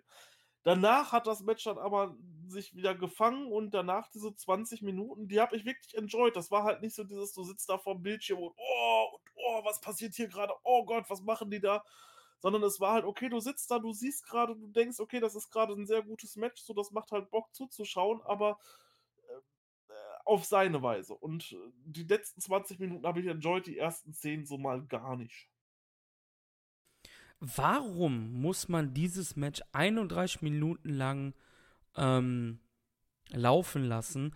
Und warum ist das so dargestellt, sage ich jetzt mal, dass Taichi so, so ein unglaublicher, unglaublicher Gegner für Okada ist. Okada ist Champion gewesen. Es war klar, dass er gewinnt. Ähm, es, Taichi ist auch ein super Gegner dafür, also ein Aufbaugegner, um zu zeigen, hey, der, der Ex-Champ, der hat's noch drauf, gar keine Frage. Aber warum 31 Minuten? Kann das Ding nicht einfach, keine Ahnung, zwischen 15 und 20 Minuten gehen und es gibt einen Rainmaker und das Ding ist einfach gelutscht? Muss der da 31 Minuten mit Taichi im Ring ab, abgammeln? Ja, also wie gesagt, diese 20 Minuten, das hätte mir gereicht. Das war wirklich ein enjoyendes Match. Äh, die ersten 10 Minuten habe ich gedacht, das nimmt schon wieder so, weil zu derselben Zeit, glaube ich, bei New Beginning letztes Jahr gab es ein Naito gegen, gegen Taichi. Und das war ja so unglaublich schlecht, das Match. Ja. Wo wir ja dann auch gesagt haben, ja, der ist so, der ist so gut in den Road to Shows und so, aber sowas von schlecht in diesen Main Matches. Und da hatte ich echt so ein bisschen Schiss, dass das äh, tatsächlich auch so hier passiert bei dem Match. Aber es hat sich dann nach diesen 10 Minuten gefangen, war dann 20 Minuten ein sehr ordentliches Match, was Spaß gemacht hat, aber diese 10 Minuten, die hätte man echt kürzen können. Es ist halt einfach nicht notwendig. Richtig. Es gab auch alles wieder im Match. Iron Finger, äh, äh, Miho Abe, Ref, äh, Ref Shoes, ja. Red Shoes ist down und ähm, Taichis Hometown Hero in Hokkaido. Aber komm, 31 Minuten ist halt echt, echt lange. Ähm, ja. Um das abzuschließen, die, die Hokkaido-Shows, die waren wirklich gut beide, ne? Also es soll jetzt einfach nicht äh, mega negativ klingen, aber ey, komm, Alter, 10 Minuten weniger, das hätte, das hätte uns schon, schon, ja, sehr viel gebracht, auf jeden Fall. Es war auch vielleicht das, es war auf jeden Fall auch das schlechteste der vier Main Events. Ja, vor allen Dingen, was ich halt nicht verstehe, ist, warum lässt du Okada 31 Minuten mit Taichi? Du machst mit Taichi eh nichts in der nächsten Zeit. Der ist raus aus dem Never Picture. Der ist, wird nichts in IC machen, weil das momentan ein Double-Ding ist. Es gibt nichts für Taichi, wo du den halt mega krass stark aussehen lassen musst oder so. 15, 20 Minuten Okada Rainmaker, ciao. Verstehe ich nicht. Sorry. Wie auch immer. Ähm, es gab Road to Shows danach. Ähm, drei Tage, nee, sogar zwei Tage danach gab es dann Korakin Road to Shows. Wir gehen jetzt gar nicht darauf so wirklich ein. Ich möchte so ein paar Sachen sagen. Denn direkt am 4.2. gab es ein Elimination-Match zwischen Chaos und der Suzuki-Gun. Und am Ende ist etwas passiert. Nach 23 Minuten konnte Osprey Zack Saber Jr. pinnen nach dem Stormbreaker. Zwei Tage nachdem er das Match gegen Zack verloren hatte. Und wir haben so oft über RevPro gemeckert, von wegen, äh, das ist ja eigentlich ein Midcard New Japan Belt. Aber wie gigantisch haben sie das bitte aufgezogen? Denn es gibt jetzt bei der großen York Hall Show demnächst Zack gegen Osprey nochmal. Es, die haben quasi das New Japan Match, wo die Weltaugen drauf lagen, haben sie als Hype für ihre York Hall Show gemacht. Wie geil ist das denn bitte? Clever, ne? Unfassbar geile Zusammenarbeit der beiden Promotions, oder? Ja, definitiv. Das wird auch RevPro richtig helfen, glaube ich mega geil. Also ich habe auch erst gedacht so, ähm, oh, schon wieder Rev Pro Match bei New Japan, okay, Zack gegen Osprey, alles klar. Aber wie geil ist das denn bitte? Jetzt gibt's in der York Hall das Match nochmal und ich gehe diesmal, wir haben ja schon äh, bei der Preview gesagt, Osprey wird gewinnen, ne? Mhm. Aber komm, in der York Hall holt er sich das Ding. Müsste eigentlich, ja. Ja, sie, sie, spielen doch nicht umsonst die ganze Zeit drauf an. Osprey sagt die ganze Zeit, ich will diesen Titel, ich habe den noch nie gewonnen, ich bin noch bei RevPro groß geworden und alles. Komm, das Ding macht Osprey. Ich, eigentlich müsste er es jetzt so langsam Komm, vom heimischen Publikum, komm. Ja, ja doch. Ja, ich glaube auch, also ich müsste eigentlich, vor allem der wurde ja auch abgefeiert, auch als wir da waren und so, der ist da ja äh, der Held ja, doch, eigentlich schon. Müsste klappen. Ja, auf jeden Fall, denke ich auch. Am nächsten Tag, ähm, ja, ich will jetzt nicht groß drauf eingehen, hat aber Spaß gemacht. Yuya Omura besiegt Gabriel Kidd. Also Gabriel Kidd hatte auch am Vortag gegen Taguchi ein Match. Also die ganze Zeit gibt es ja Singles-Matches. Äh, fand aber auch hier wieder die Hierarchie cool. Uemura steht natürlich über Gabriel Kidd und gewinnt halt hier durch den Boston Crab. Gab im Main Event auch ein Elimination Match, Bullet Club gegen ähm, LIJ. Und am Ende warf Kenta Hiromu und Naito übers Seil. Stand quasi 1 zu 2, also Kenta war alleine, hat dann beide rübergeworfen. Ja. Ähm, danach, den folgenden Tag, am 6. gab es nochmal eine Korakuen Hall Show. Und hier gab es das von mir eben angesprochene Match um die Never Openweight Six-Man Tag Belts. Denn Goto, Ishii und Eagles besiegten ja, wie eben gesagt, in Sapporo das Team aus Evil, Shingo und Bushi. Aber hier hatten dann diesmal LIJ die Nase vorn und haben ihre Titel zum ersten Mal verteidigt, was hier ziemlich cool war. Ich habe das Match mir angeschaut, war. Eagles, es war dieselbe Situation wie in Sapporo. Eagles hatte Bushi wieder in seinem Ron Miller Special. Alles sah danach aus, dass Eagles zum dritten Mal in Folge Bushi pinnen konnte. Was passiert? Ablenkung, Green Mist oder Black Mist, wie auch immer. Bushi haut den MX rein und pinnt Eagle zur Titelverteidigung. Schöne Stories auf jeden Fall. Sehr geil gemacht. So diese kleinen Nebenstories, auf die achtet man vielleicht so im ersten Moment auch gar nicht. Und hinterher kann man sagen, yo, das war richtig, richtig nice gemacht. Ja, finde ich auch cool, dass Bushi nach zwei äh, dicken Niederlagen über ähm, Eagles dann hier auf jeden Fall den Sieg für sein Team holen konnte. Ja, das waren die Road to Shows in einer super schnellen Zusammenfassung. Osaka ruft. Und zwar heute war Osaka. Osaka ruft. Yes. Osaka ruft vor 11.411 Zuschauer ausverkauftes Haus in der großen Joe Hall. Ein voller Erfolg.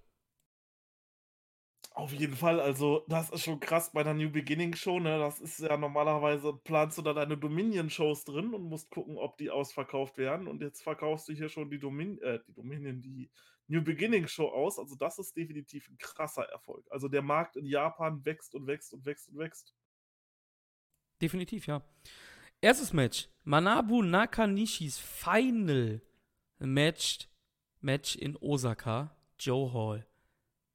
Nakanishi, Tensan und Kojima und Nagata besiegen Makabe Honma, Henare und Taguchi. Und jetzt passt ganz genau auf. Lariat Kojima an Honma. Henare frisst nicht den Pin. Und mir fällt gerade auf, ich habe was vergessen. Bei den Road to Shows gab es einmal ein Tag Team Match. Jetzt, wo ich gerade Hinare höre. Hinare hat da von, wurde von Shingo da in einem Tag Team Match gepinnt. Aber Hinare sah sau stark aus und hier frisst er nicht den Pin. Die Hoffnung ist da, Marius. Definitiv. Die Hoffnung ist auf jeden Fall da. Äh, Tor Hinare for Second Round in New Japan Cup 2020. Das wäre doch mal eine tolle Schlagzeile. Ja, aber das Match war so, es, ich fand es richtig schön, als die dann da alle standen und, ging, und dann die, die Aufgabengriffe angesetzt haben, die komplette Third Generation. Hast du gesehen, nach dem Match, als das Foto gemacht wurde, als Nabu Nakanishi nochmal allen gedankt hat, die gekommen sind und so, und danach wurde dann das Foto geschossen. Hast du gesehen, wie man, wie man Nabu Nakanishi gelächelt hat? Nein. Mir sind fast die Tränen gekommen. Es war so schön. Ich habe es nicht gesehen, ne. Unglaublich schön. Manabu Nakanishi war einfach er stand da und hatte seine Zähne so zusammengebissen, hat so richtig zwanghaft gelächelt. Das sah einfach so süß aus und so schön aus, dieser alte Mann. ja, also ganz, ganz tolles Kino. Nee, habe ich echt nicht gesehen. Ich glaube, ich habe mir da irgendwas zu essen gemacht oder so. Ich weiß es gar nicht mehr, aber habe ich nicht gesehen, ne. Aber coole Sache auf jeden Fall. Ja, definitiv. Danach gab es das IWGP Junior Heavyweight Tick Team Title Match. Sho und Yo besiegen ihre Dämonen namens El Desperado und Yoshinobu Kanemaru. War wieder ein hartes Stück Arbeit, 16,5 Minuten. Es gab den Strong X von Sho gegen Kanemaru.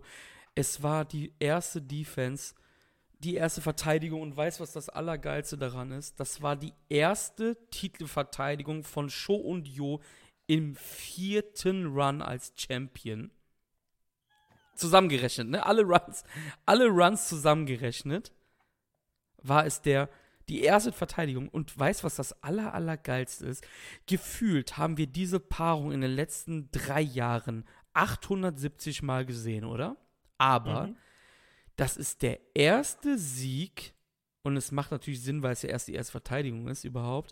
Es ist der erste Sieg von Sho und Yo über Despi und Kanemaru in einem Titelmatch.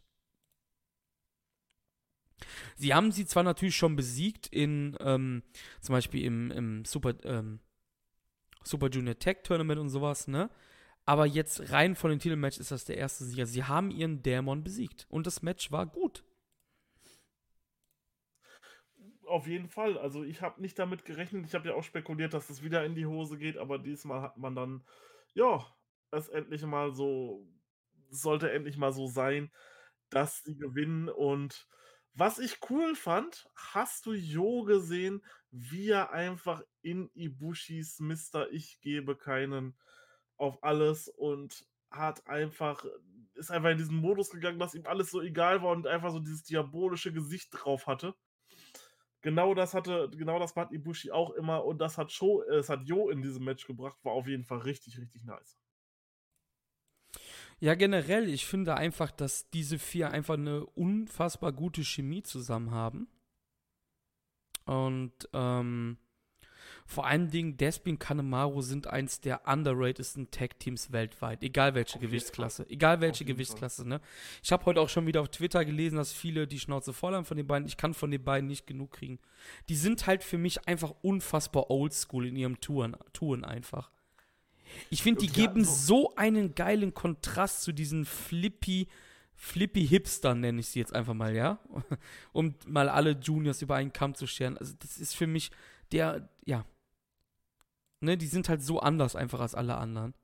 Ja, und vor allem, äh, die hatten ja auch 2018 so, so einen tollen, mega langen Run gehabt. Da waren die ja über mehrere Monate Champions. Der war auch so super unterhaltsam. Also, die sind wirklich total underrated. Definitiv. Und danach gab es eine Challenge. Taguchi, wir haben es eben mehrfach gehintet. Der hat ja eigentlich jeden weggebamst, den es gab in diesen unwichtigen, unwichtig erscheinenden Matches. Doki und alles immer weggebamst. Der kam dann raus und hat mit Rocky geredet. Und man hat gemerkt, hey, der Taguchi, der möchte ein Titelmatch gegen Shondio. Doch mit wem? Na klar. Die Mega-Coaches mit Rocky, hat ihm dann die Wahl gegeben. Hier hat er dem dem Basketball zugeworfen. Hier, mach den, versenk den Korb durch meine Arme, dann, dann, dann bist du mein Tag-Team-Partner. Und schon Jo sag, sagten so, nee, komm, du bist doch unser Manager. Und Taguchi sagte, nee, nee, der ist kein Manager, der ist ein Wrestler, ein sehr guter Wrestler. Und Rocky hat sich dann entschieden, zusammen mit Taguchi wahrscheinlich bei Anniversary, würde ich jetzt drauf tippen, ähm, ein Titelmatch zu haben. Und Jo hat sich betrogen gefühlt. Doch er sagte, ja, wir müssen jetzt Rocky besiegen, um unsere Titel zu behalten. Und damit haben wir 3K gegen die Mega-Coaches. Könnte auf jeden Fall lustig werden, das Match, gerade weil Rocky ist halt ein echt guter Wrestler, da hat Taguchi schon recht und da es könnte doch definitiv ein interessantes Match werden, vor allem wie sich Rocky jetzt gegen äh, ja, seine beiden Schützlinge Show und Jo stellt. Da bin ich definitiv gespannt drauf. Und ich denke auch, ja, bei Anniversary. Ich meine, da war es auch mal so ein bisschen Tradition, glaube ich, dass da ein, ein, ein Junior Tech Title Match war. Ja, die letzten Jahre auf jeden Fall. Ja, ja, genau. Ja, ja, dann wird das da stattfinden. Und ich denke, damit macht man nichts falsch. Macht ja auch Sinn, also sagen wir mal so, wenn man aufgepasst hat und gesehen hat, hey, Taguchi, der haut jetzt auch die Pinfalls raus, denn ähm, bei, ähm, bei der Super Junior Tag League haben ja Rocky und Taguchi Shonyo besiegt. Und wenn du dann siehst, dass Taguchi ähm, hier die Pinfalls abräumt gegen Doki, dann hätte man drauf kommen können, dass Taguchi rauskommt. Ich glaube, Yo war es auch, der meinte, hey, ich habe schon gedacht, dass du rauskommst. Ich glaube, Yo hat das gesagt ins, ins Mikrofon. Übersetzt von Chris Charlton, natürlich nicht von mir. Mhm. ja. Nee, coole Sache auf jeden Fall. Ähm, nächstes Match. Special, haha, natürlich, wir sind wieder da. Special Eight-Man Tag Matches, die, ja, die New Beginning USA Boys kommen zurück. Tanahashi, Kota Ibushi, Juice, David Finlay besiegen Tamatonga, Tangaloa, Yujiro Takahashi und Chase Owens nach einem Cradle von Tanahashi gegen Tangaloa. Und, ähm, solides Ding, aber danach ging es ab. Tovabu. Erstmal ging es vorher schon ab. Äh, Tanahashis Frisur, was ist da denn los? Tanahashi ist der gut aussehendste Ü40er, den ich kenne. Ah, ja, aber diese Frisur ging doch wohl gar nicht, oder? Also als er rauskam, das sah ja aus, als hättest du jetzt einen Wrestler genommen bei diesen alten WWE-Spielen und die hatten auch immer so ganz, ganz kuriose Frisuren wenn du dir einen erstellt hast. Und so sah das aus, als hätte man Tanahashi irgendwie so eine ja, Perückenfrisur gegeben. Äh, ganz, ganz komisch so. Da hat mir auf jeden Fall alles, was davor war, besser gefallen. Ich mag es sowieso am liebsten, wenn er irgendwie glatte Haare hat. Das sieht am coolsten aus, denke ich. Äh, aber das war irgendwie puh, puh. Ganz schweres Ding, also weiß ich nicht, das passt irgendwie gar nicht. Ich fand sein ja, Hair-Game wieder on point eigentlich. Ist halt typisch Tanahashi, ne? Aber ja, das Match war auf jeden Fall, ähm, war auf jeden Fall, war auf jeden Fall nice. Gerade auch Ibushi und Chase Owens. Das ist richtig on fire, das Ding.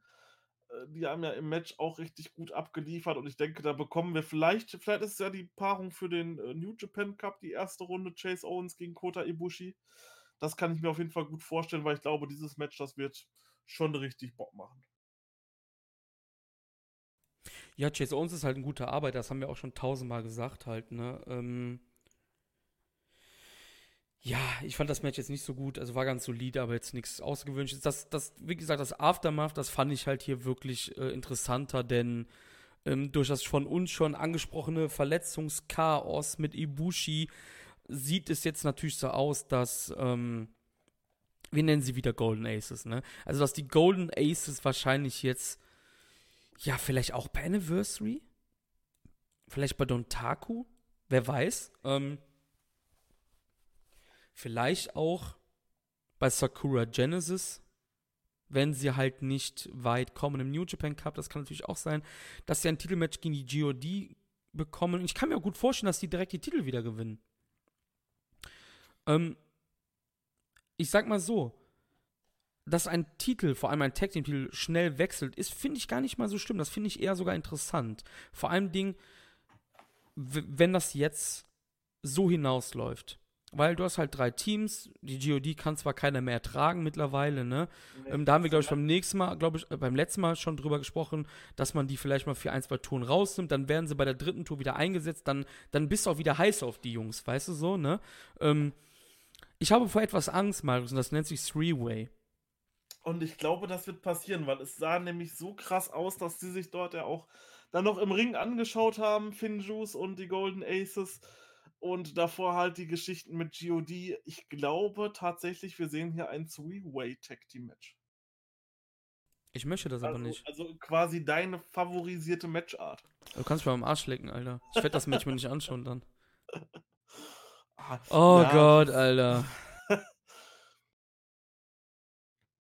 keine Ahnung, weil ich wüsste halt nicht, wenn du bei Tanahashi und, und Ibushi als Pinfresser nehmen könntest. Deswegen würde das halt Sinn machen, wenn dann vielleicht zum Beispiel wieder ein David Finlay gepinnt wird oder so. Das wird wahrscheinlich auch passieren, ja. Ja. Ich denke, so wird es ablaufen. Ja. Ich glaube, das können wir. Ähm ja, das können wir so sagen, ja. ähm, ja, es gab dann einen Spot wieder. Ich weiß jetzt nicht, ob ich die Spots in der richtigen Reihenfolge habe. Wahrscheinlich nämlich nicht. Soll ich jetzt alle Spots raushauen? Ich habe, glaube ich, mir echt nicht die Reihenfolge aufgeschrieben. Das erste war, das erste war Climax. Okay, dann habe ich es vielleicht doch richtig aufgeschrieben. Das letzte war dann das TV. -Ding. Wann kam das denn? An welchem? Ich habe die Reihenfolge nicht aufgeschrieben. Ist auch egal. Als letztes, als letztes, als drittes. Ja, aber war das alles in einem Spot? Ja. Ah, Stück am Okay, dann, okay, dann habe ich es ja doch einigermaßen richtig aufgeschrieben. Ähm, ja, Spot-Alarm gab's. Ähm, G1 Climax 30. Es gibt einen Doubleheader im Osaka Prefectural Gymnasium am 19. und 20. September. Das ist übrigens die Ideon Arena, also nicht die Joe Hall, in der wir gerade sind, in der großen, sondern in der kleineren, in der, glaube ich, 6000 oder 5000 Seater. Ähm, Zudem wurde ein Abstecher, ein kleiner Abstecher, in eine andere Richtung eingeschlagen, denn am 27. September sind wir in der Kobe World Hall, die kennst du doch ganz gut mittlerweile. Die ist super, ja. New Japan ist, ist in der World Hall am 27. Dann gibt es noch eine Show in der Ideon Arena am 10.10. .10. und schlussendlich, wie schon länger bekannt, 16., 17., 18. Ryogoku Sumo Hall. Spot Nummer 1. Spot Nummer 2. Auch das haben wir, glaube ich, im letzten Podcast schon aufgegriffen. Es war ja eigentlich schon ein offenes Gerücht. Du wusstest, glaube ich, gar nicht im, in der Preview. Du warst überrascht, als ich das gesagt hatte. Ja, tatsächlich schon. Ja. Genau. Also Madison, ja, Madison Square Garden Rückkehr am 22.08. New Japan nutzt also die G1 freie Zeit für ihre Hokkaido Tour für Summer Struggle und für eine weitere Show im MSG im Herzen von New York City. Passenderweise, und ich finde den Namen wirklich sehr geil, Wrestle Dynasty im Madison Square Garden. Marius, tipp die Zuschauerzahl. 16.000 ah. X passen rein, die werden sie niemals erreichen. Wie bei G1 Supercard. Puh, das ist eine gute Frage. Ich sag mal, ab wann wäre es ein Erfolg? Ich würde 10.000? Ja, ich hätte vielleicht sogar schon 8 gesagt. Okay. Obwohl, ja, doch, es ist der 8. Wenn wir 8 in England hatten, dann ist 10.000. Also 8. Wir hatten ist 6 in das- England übrigens, habe ich nachgeguckt eben. Sechs, okay, ja. ja, aber trotzdem, ich denke, wir müssten 8 als Minimum ansetzen und 10 als Erfolg. Und alles, was dann über 10 kommt, ist dann Bonus. Hast du Angst nach den letzten Tourstops, die wir ebenso ausführlich thematisiert hatten? Hast du Angst, dass der MSG, also Wrestle Dynasty, dass das ein Reinfall wird? Eigentlich kann es kein Reinfall werden, weil es ist die von uns eben erwähnte Hotspot-Stadt New York, also eines von den Tri-State Areas. Du hast, also du kommst schnell aus Philly, Hotspot, Boston, Hotspot, Washington, Hotspot, Baltimore, Hotspot, kommst du schnell dahin. Detroit und Chicago sind, glaube ich, vier Autostunden oder fünf entfernt. Das ist auch nicht die Welt, wenn du mal ein Wochenende in New York verbringen willst. Vielleicht gibt es auch irgendwelche Cracks, die aus ähm, North Carolina hochfahren oder so. Und ich glaube, Wrestle Dynasty als Name verspricht, dass es da eine fette Titelverteidigung geben wird. Auf jeden Fall, auf jeden Fall. Ich denke, ähm, ja, vor allem, man, das ist ja auch am SummerSlam-Wochenende, ne? Ja, und das ist das kleine Problem, denn die Show ist Head-to-Head mit NXT Takeover Boston. Und ja, Boston, das ist nämlich das Problem, denn das ist auch das Einzugsgebiet, was ich ja gerade schon mehrfach erwähnt hatte. Ja, aber ich glaube, ähm, man hat trotzdem dort keine Probleme, weil halt sowieso viele Zuschauer da sind und viele werden sich dann halt sagen, okay, wir gehen zu NXT. Äh, New Japan können wir uns später anschauen. Aber auch viele werden sagen, ja, okay, wir gehen zu New Japan, NXT können wir uns später anschauen. Deswegen denke ich, dass halt gerade dort eine gute Zuschauerfluktuation ist und sie können dort wahrscheinlich auch gut äh, gegenhalten. Ja, ich denke mal, man wollte das SummerSlam-Wochenende mitnehmen. Wo ist der SummerSlam? Ja. Natürlich auch in Boston, nehme ich an, dann, ne? Ist ja meistens so, dass sie das irgendwie, Sein, ja, genau. dass sie das irgendwie an einem äh, Wochenende machen. Wo ist denn jetzt hier? Äh, b- b- b- ja, der ist auch, genau, der ist natürlich auch in Boston, der ist in TD Garden, ja. Ähm, kann natürlich sein, dass dann Leute halt dann sagen, ja, ich gehe samstags New Japan und dann halt ähm, sonntags WWE. Ich bin gespannt auf jeden Fall. Sie werden auf jeden Fall dickes Programm auffahren. Darüber sollten wir uns, glaube ich, keine Sorgen machen.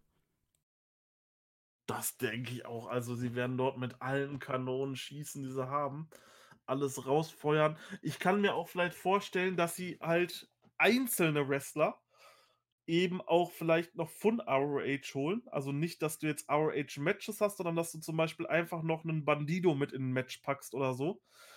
Äh, um halt vielleicht, wenn du siehst, okay, in dem Match, da fehlt vielleicht noch ein extrem krasser Mann so, der da perfekt mit reinpasst, so, dann wirst du diese Sachen nutzen.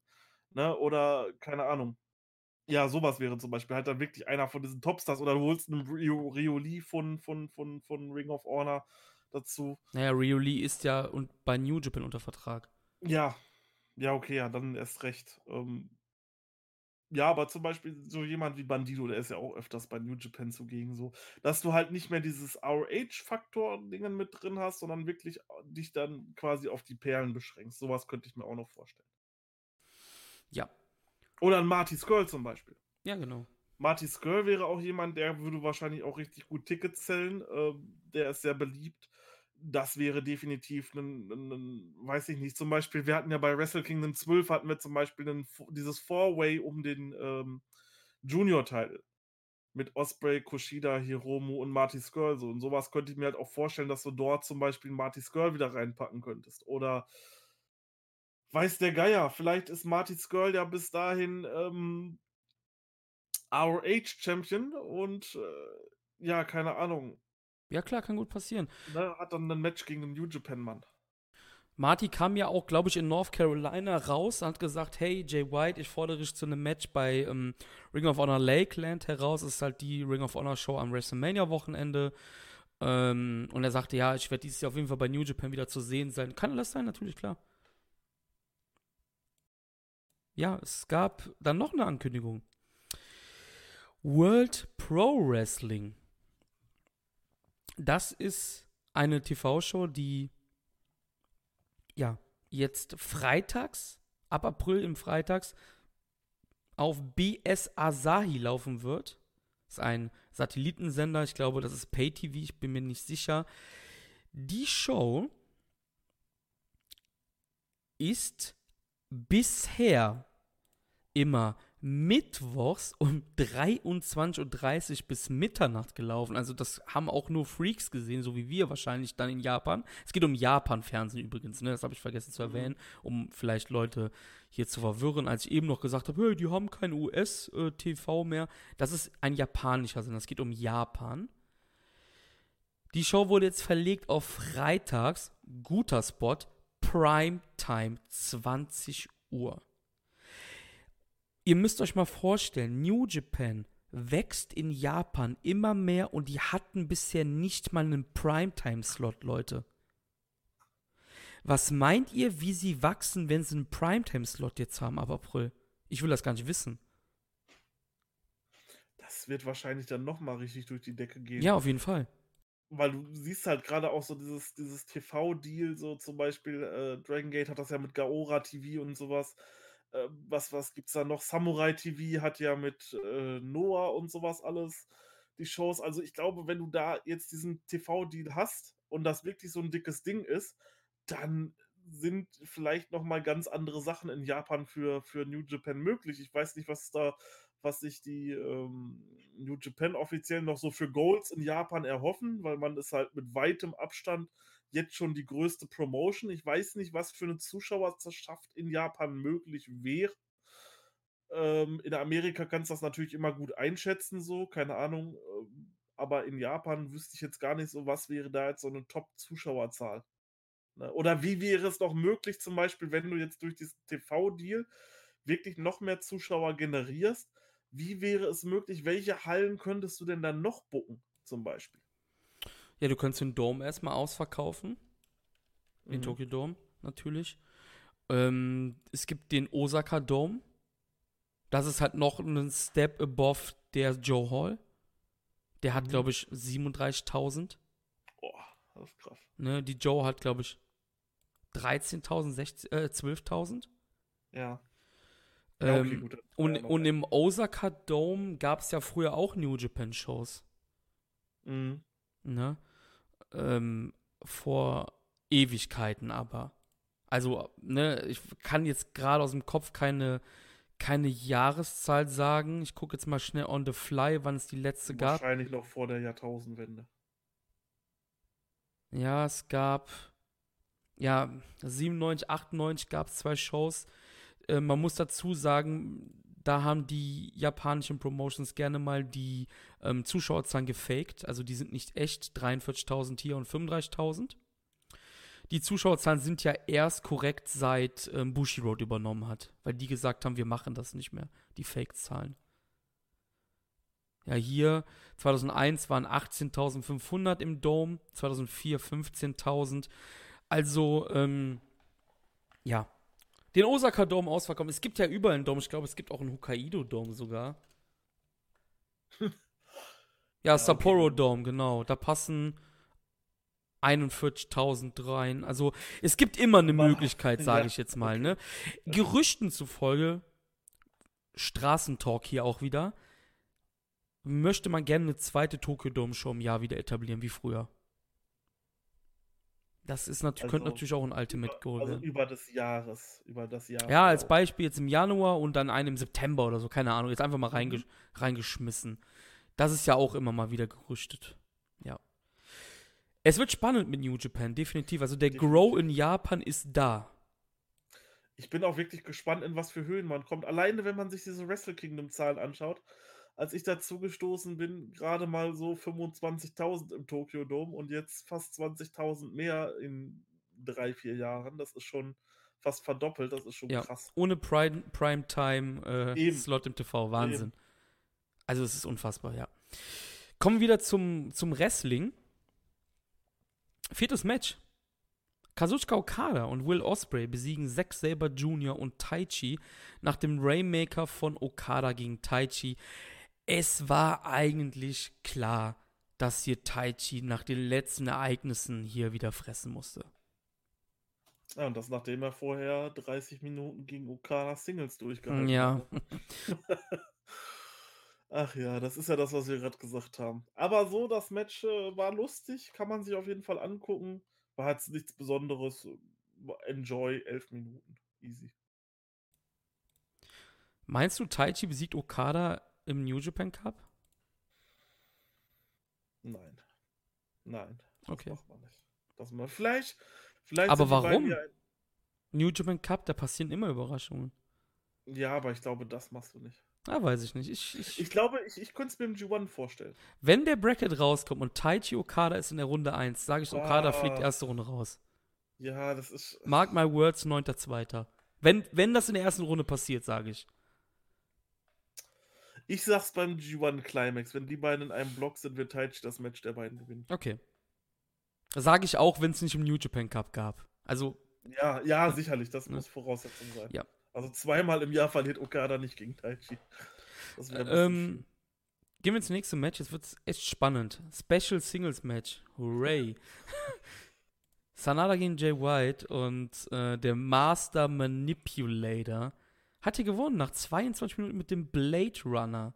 Was sagst du, wie fandst du das Match? ich war sehr überrascht, was die beiden für eine gute Chemie miteinander haben. Also da hat ja wirklich alles gestimmt. Die beiden waren ja, als hätten die schon äh, Jahrzehnte zusammen im Ring gestanden, kam mir das so vor. Das hat richtig, richtig gut ausgesehen. Äh, unglaublich nice Chemie. Ähm, ja, dass Gedo da noch mal ein bisschen leiden durfte in dem Match, das hat mich natürlich auch sehr gefreut. Äh, vielleicht, um das noch mal zu erklären, er wurde von Sanada unsanft äh, mit seinen Kronjuwelen auf, die, äh, auf das Ringseil befördert.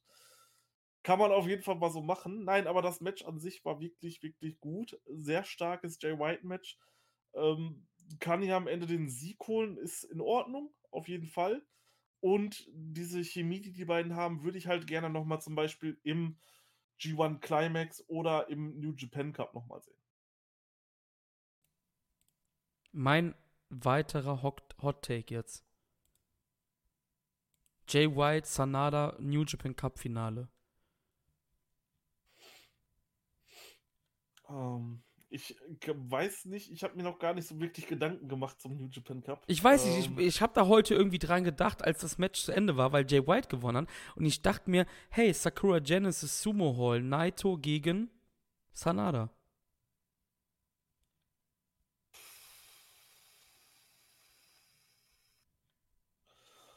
Ähm, ja, klingt cool auf jeden Fall. Ähm, ich müsste mir ich erst noch mal wirklich reinfuchsen, um da eine Meinung abzugeben, ob ich nicht vielleicht doch irgendein anderes Szenario besser finden würde.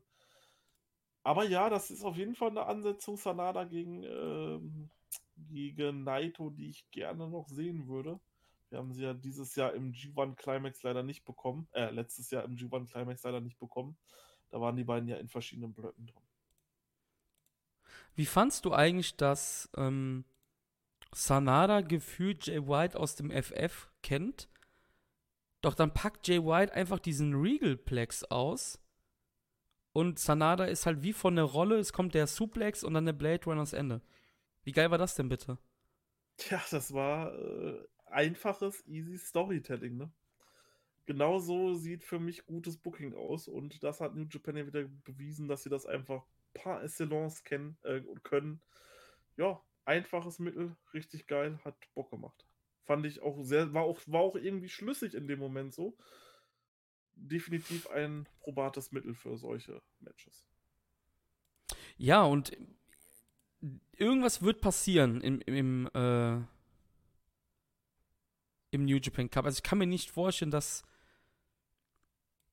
ja, dass, das, dass das irgendwie hier mit dem ganzen, mit dem ganzen Gedo-Kram dann auch ein Jay White mit dem Regal Plex. Ich glaube, da werden wir auf jeden Fall die nächsten äh, Wochen mit den beiden noch irgendwas sehen.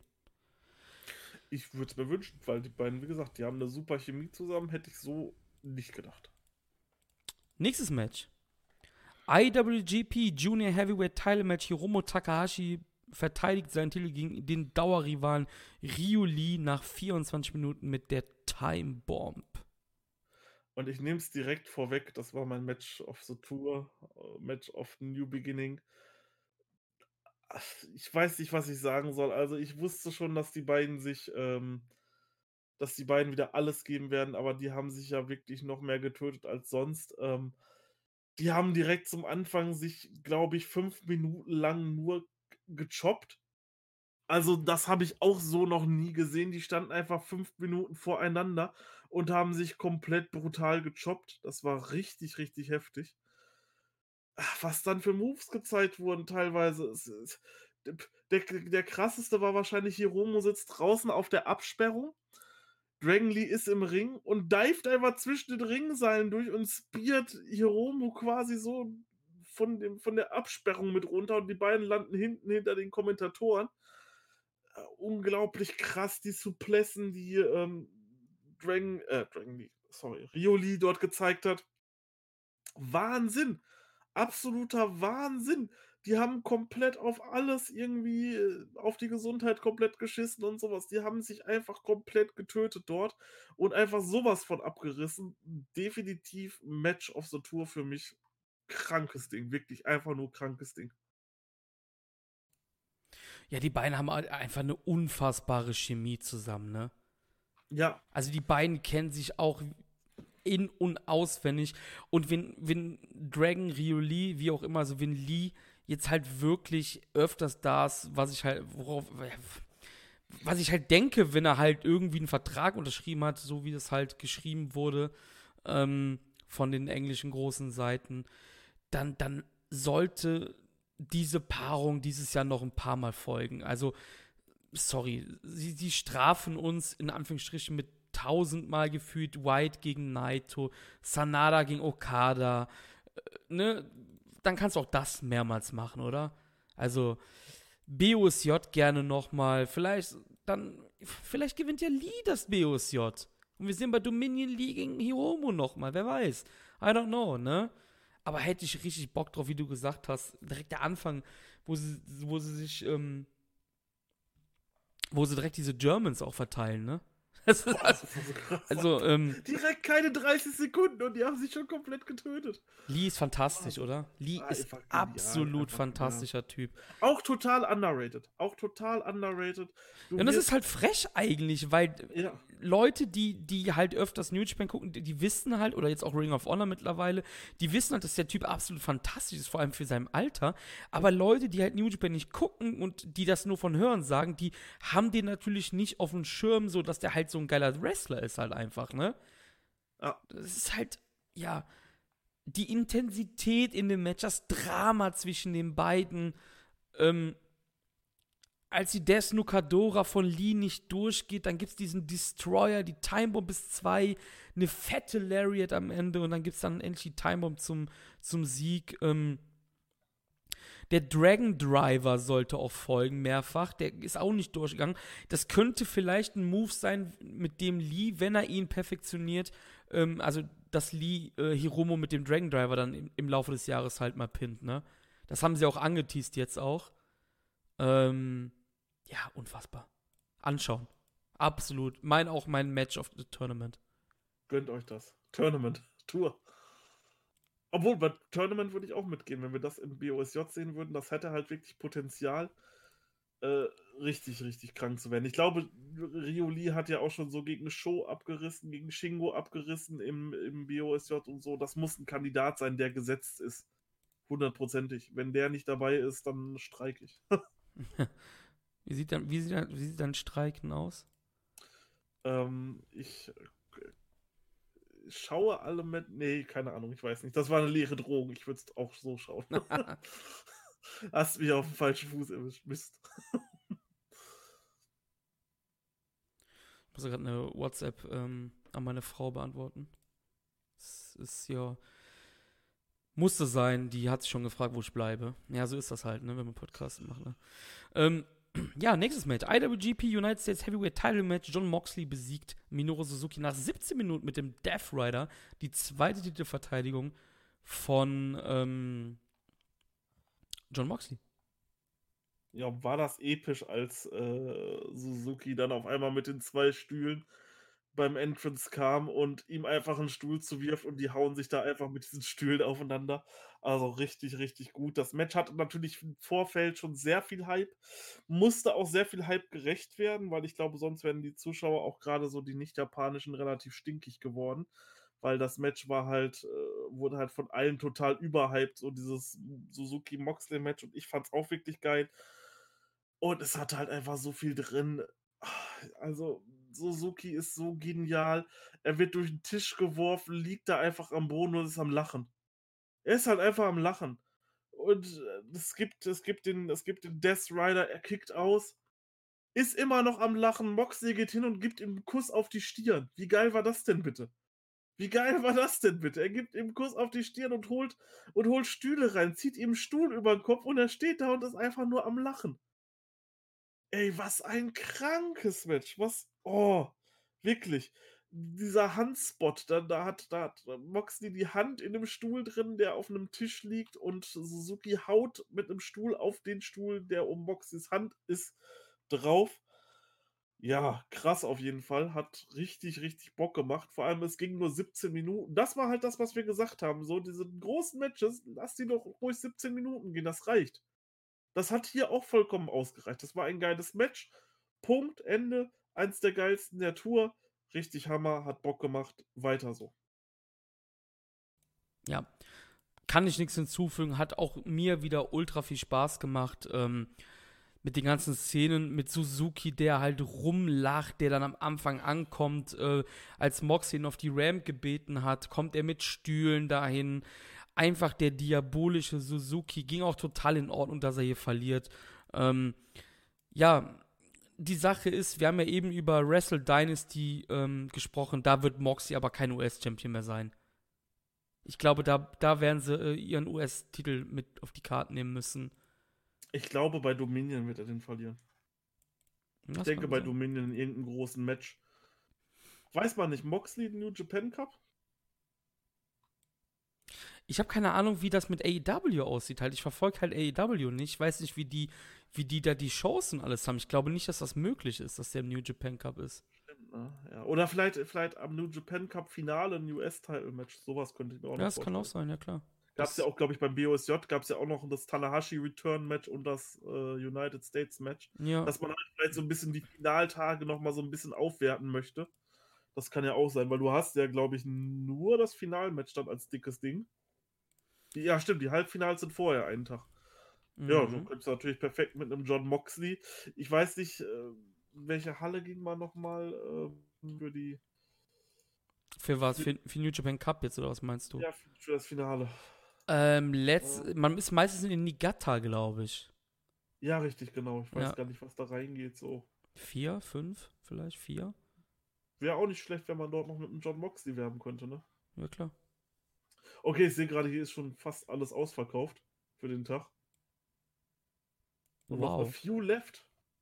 Außer, hey. halt letzten, außer halt die weitesten Reihen entfernt. Ja, das war ja wie so. heute. Also es war quasi Ausverkauf. Es war ein virtueller Ausverkauf heute in Osaka. Das Einzige, was halt da war, das war so ein bisschen wie bei Wrestle Kingdom äh, am, am, am zweiten Tag. War das der zweite Tag oder der erste Tag? Der erste Tag war das, ne? Der erste Tag. Genau, der erste. Dass quasi nur noch diese Standing-Only-Tickets an der Abendkasse gab halt, ne? Mhm. Also die Tickets, die sie halt verkaufen wollten, sind halt ausverkauft gewesen, ne? Das wird wahrscheinlich in Niigata genauso sein dann halt. Ja, also es sieht auf jeden Fall cool aus, dass sie jetzt schon. Äh ja, okay, die Karten sind seit dem 19. Januar im Verkauf. Ja. Und schon, wie gesagt, Royal Seat ist komplett ausverkauft und alles andere, bis auf halt die weitesten entfernten Sitze, gibt es nur noch a few mhm. left. Ist gut. Ist auf jeden Fall, ja. Ja, nach dem Match ist was passiert. Zack Saber Jr. kam raus und hat Moxley attackiert, hat ihn mit der Rev Pro British Heavyweight Championship äh, attackiert, ähm, beziehungsweise gegen den Kopf geschlagen, hat ihn die Luft noch genommen und stand über Moxley und der britische Champion möchte jetzt auch US-Champion sein. Oder werden, besser gesagt. Und ich kann mir das wirklich gut vorstellen. Also, dass nicht, dass er United States Champion wird, sondern dass dieses Match genial wird, weil ich glaube, da wird so ein bisschen Zack Saber Jr. Submission und Ring-Genialität auf dieses brutale Grobe von, von, von John Moxley treffen. Ich glaube, da sehen wir ein richtig, richtig fettes Banger-Match. Das wird ein richtiger geiler Styles, Styles Clash dann einfach, ne? Ja. Könnte auf jeden Also- Fall cool werden, ja. Passt ja auch, äh, kennt, ach, kennt er, sag ich gerade schon.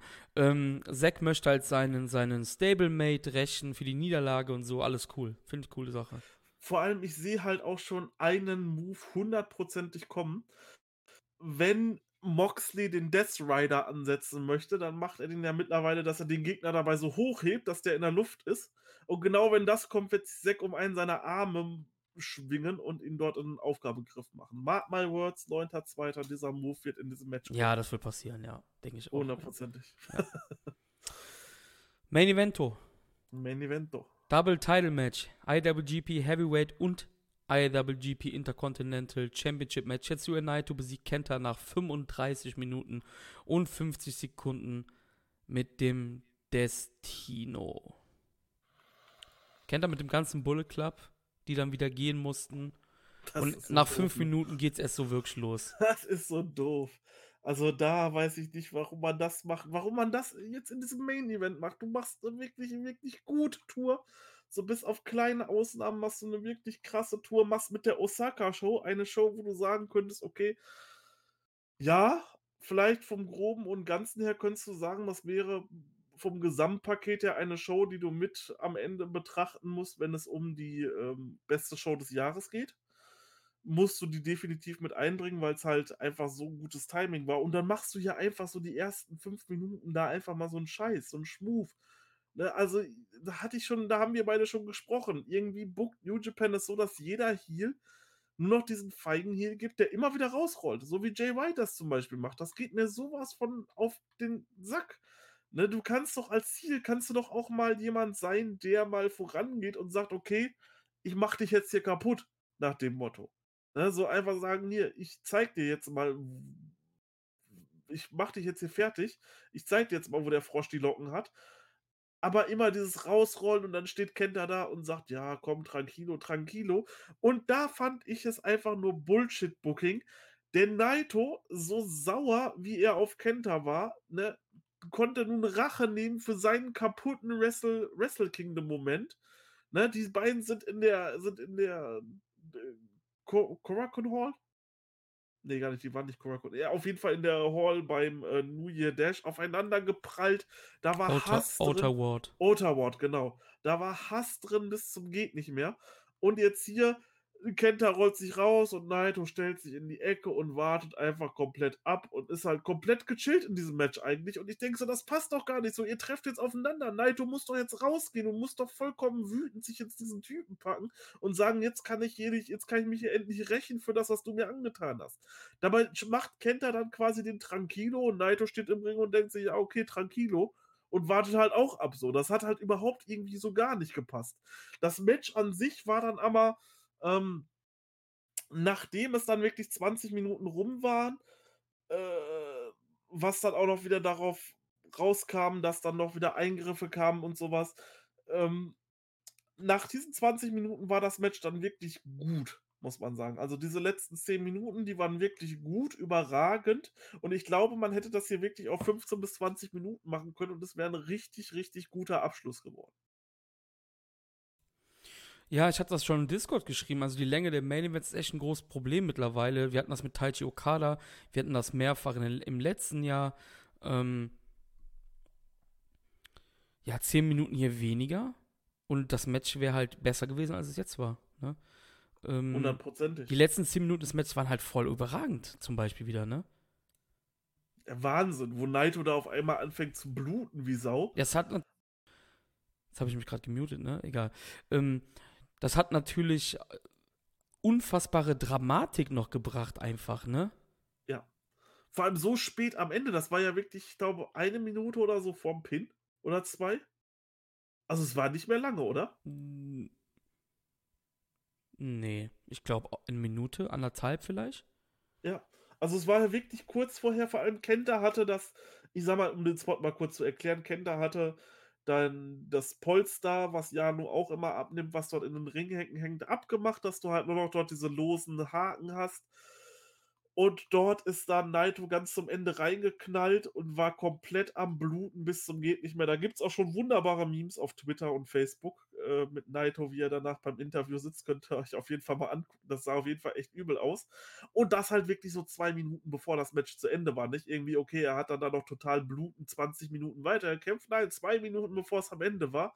Und das hat nochmal so richtig Klick gemacht und man war nochmal richtig invested in dem Match. Auf jeden Fall, ja klar. Ähm, dann gab es ja noch dieses, dieses, diese Knie, die Kenta immer einsetzt, die gingen dann bis zwei, hat dann sein, ähm, ja, sein Knie Schoner runtergezogen, so wie das halt auch Ibushi oft macht. Und ähm, ja, der Go to Sleep wird ähm, ausgekontert in diese Poison Rana. Und dann gibt es den Destino und das Ding ist Ende. Vorher kam noch Jay White raus, der Naito attackiert hat mit so, mit so einem Suplex Bushi kommt raus, wird natürlich auf die Fresse gehauen. Ne? Da sind wir wieder beim Thema. Und Hiromu ist dann der, der, der, der Ritter in der goldenen Rüstung, der Jay White dann doch tatsächlich Backstage bringt. Ja, das, was du eben noch gesagt hast, da möchte ich auch noch kurz drauf eingehen, dass warum ist Naito hier so tranquilo? Ich verstehe es nicht und das ist halt eine Sache, die, das, das ist ein Problem, was ich mit Naito und auch Sanada seit Monaten habe. Ich glaube, wir hatten das mal in einem Podcast.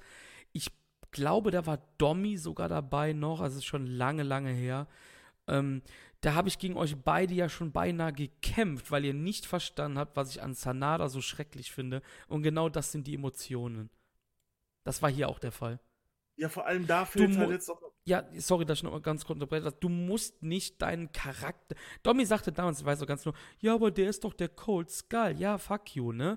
Ähm, trotzdem möchte ich halt ein bisschen mehr Ecken sehen halt. Und auch wenn du tranquilo bist, wie du es so eben noch so schön gesagt hast, Junge, der hat deine Momente. Darum ging es ja überhaupt in diesem Match. Das ja. Match gibt es ja nur deswegen. Das ist ja wie damals, als ähm, Suzuki den Neverbelt bei ähm, Wrestle Kingdom verloren hat und dann am Tag später Tanahashi brutal attackiert hat für den IC-Belt. Genau, das ist dasselbe Schema gewesen, nur dass diesmal Kent das sogar bei, bei Wrestle Kingdom gemacht hat. Du müsstest abgefuckt sein, sauer sein. Ja, die Sachen, ne? vor, allem, vor allem diese Emotionen, die ich eigentlich in dem Match erwartet habe, die gab es ja beim New Year Dash. Die sind ja sofort aufeinander gelaufen. Da war Naito ja auch nicht tranquilo. Da ist er sofort hingegangen und hat äh, auf ihn eingeschlagen, ne? Und genau das hätte ich mir jetzt gewünscht. Ich meine, der hat dir vor über einem Monat quasi deinen Moment, auf den du seit Jahren, auf dem dein kompletter Charakter beruht, auf den dein kompletter Charakter, dein komplettes Standing im Business aufgebaut ist, hat dir diesen Moment kaputt gemacht. Und du stehst da einfach und dich juckt es halt gar nicht so, was er macht die ersten fünf Minuten. Du stehst ich bin vom Fernseher ausgerastet. Ich habe gesagt, was ist das für ein Bullshit-Booking? Wir haben uns damals noch, ich weiß noch in dem Cast nach Wrestle Kingdom bei der Review, als dann dieser Twitter-Shitstorm kam, so ja, warum muss Kenta denn da jetzt eingreifen? Äh, das hätte man ja auch einen Tag später machen können. Da haben wir uns noch dafür stark gemacht und haben gesagt, ja klar, ist doch logisch, weil halt wegen den Emotionen, ne? Er macht seinen riesigen Moment kaputt das wird ein richtig emotionales Match. Und dann steht er da und verzieht überhaupt keine Miene.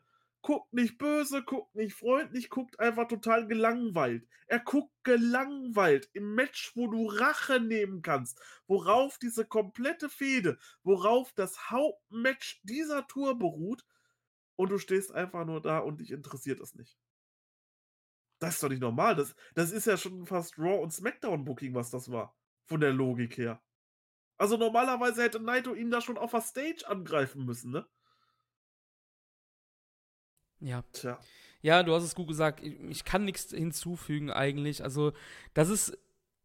Ich bin nicht so wahr mit Naito, wie das der Großteil der Fans im Internet ist. Das habe ich dir auch schon privat mehrfach gesagt. Und das ist halt mein großes Problem schon länger gewesen mit Naito und auch mit Sanada ja mehrfach schon. Ja, ähm, ja, was soll ich sagen? Ähm, anschließend. Darf ich noch ganz kurz? Ja, da klar. Was ich, noch, was ich noch anmerken möchte, natürlich, wir dürfen nicht den MVP vergessen, den es schon bei Wrestle Kingdom gab. Ich hatte das ja schon am Anfang des Casts angesprochen. Bushi ist einfach der treueste Wrestler überhaupt, egal in welcher schwarzen Stunde Naito gerade erlebt. Bushi kommt raus und auch wenn er es nicht immer schafft zu helfen, er versucht es wenigstens, seinen Boss zu schützen, seinem Boss zu helfen.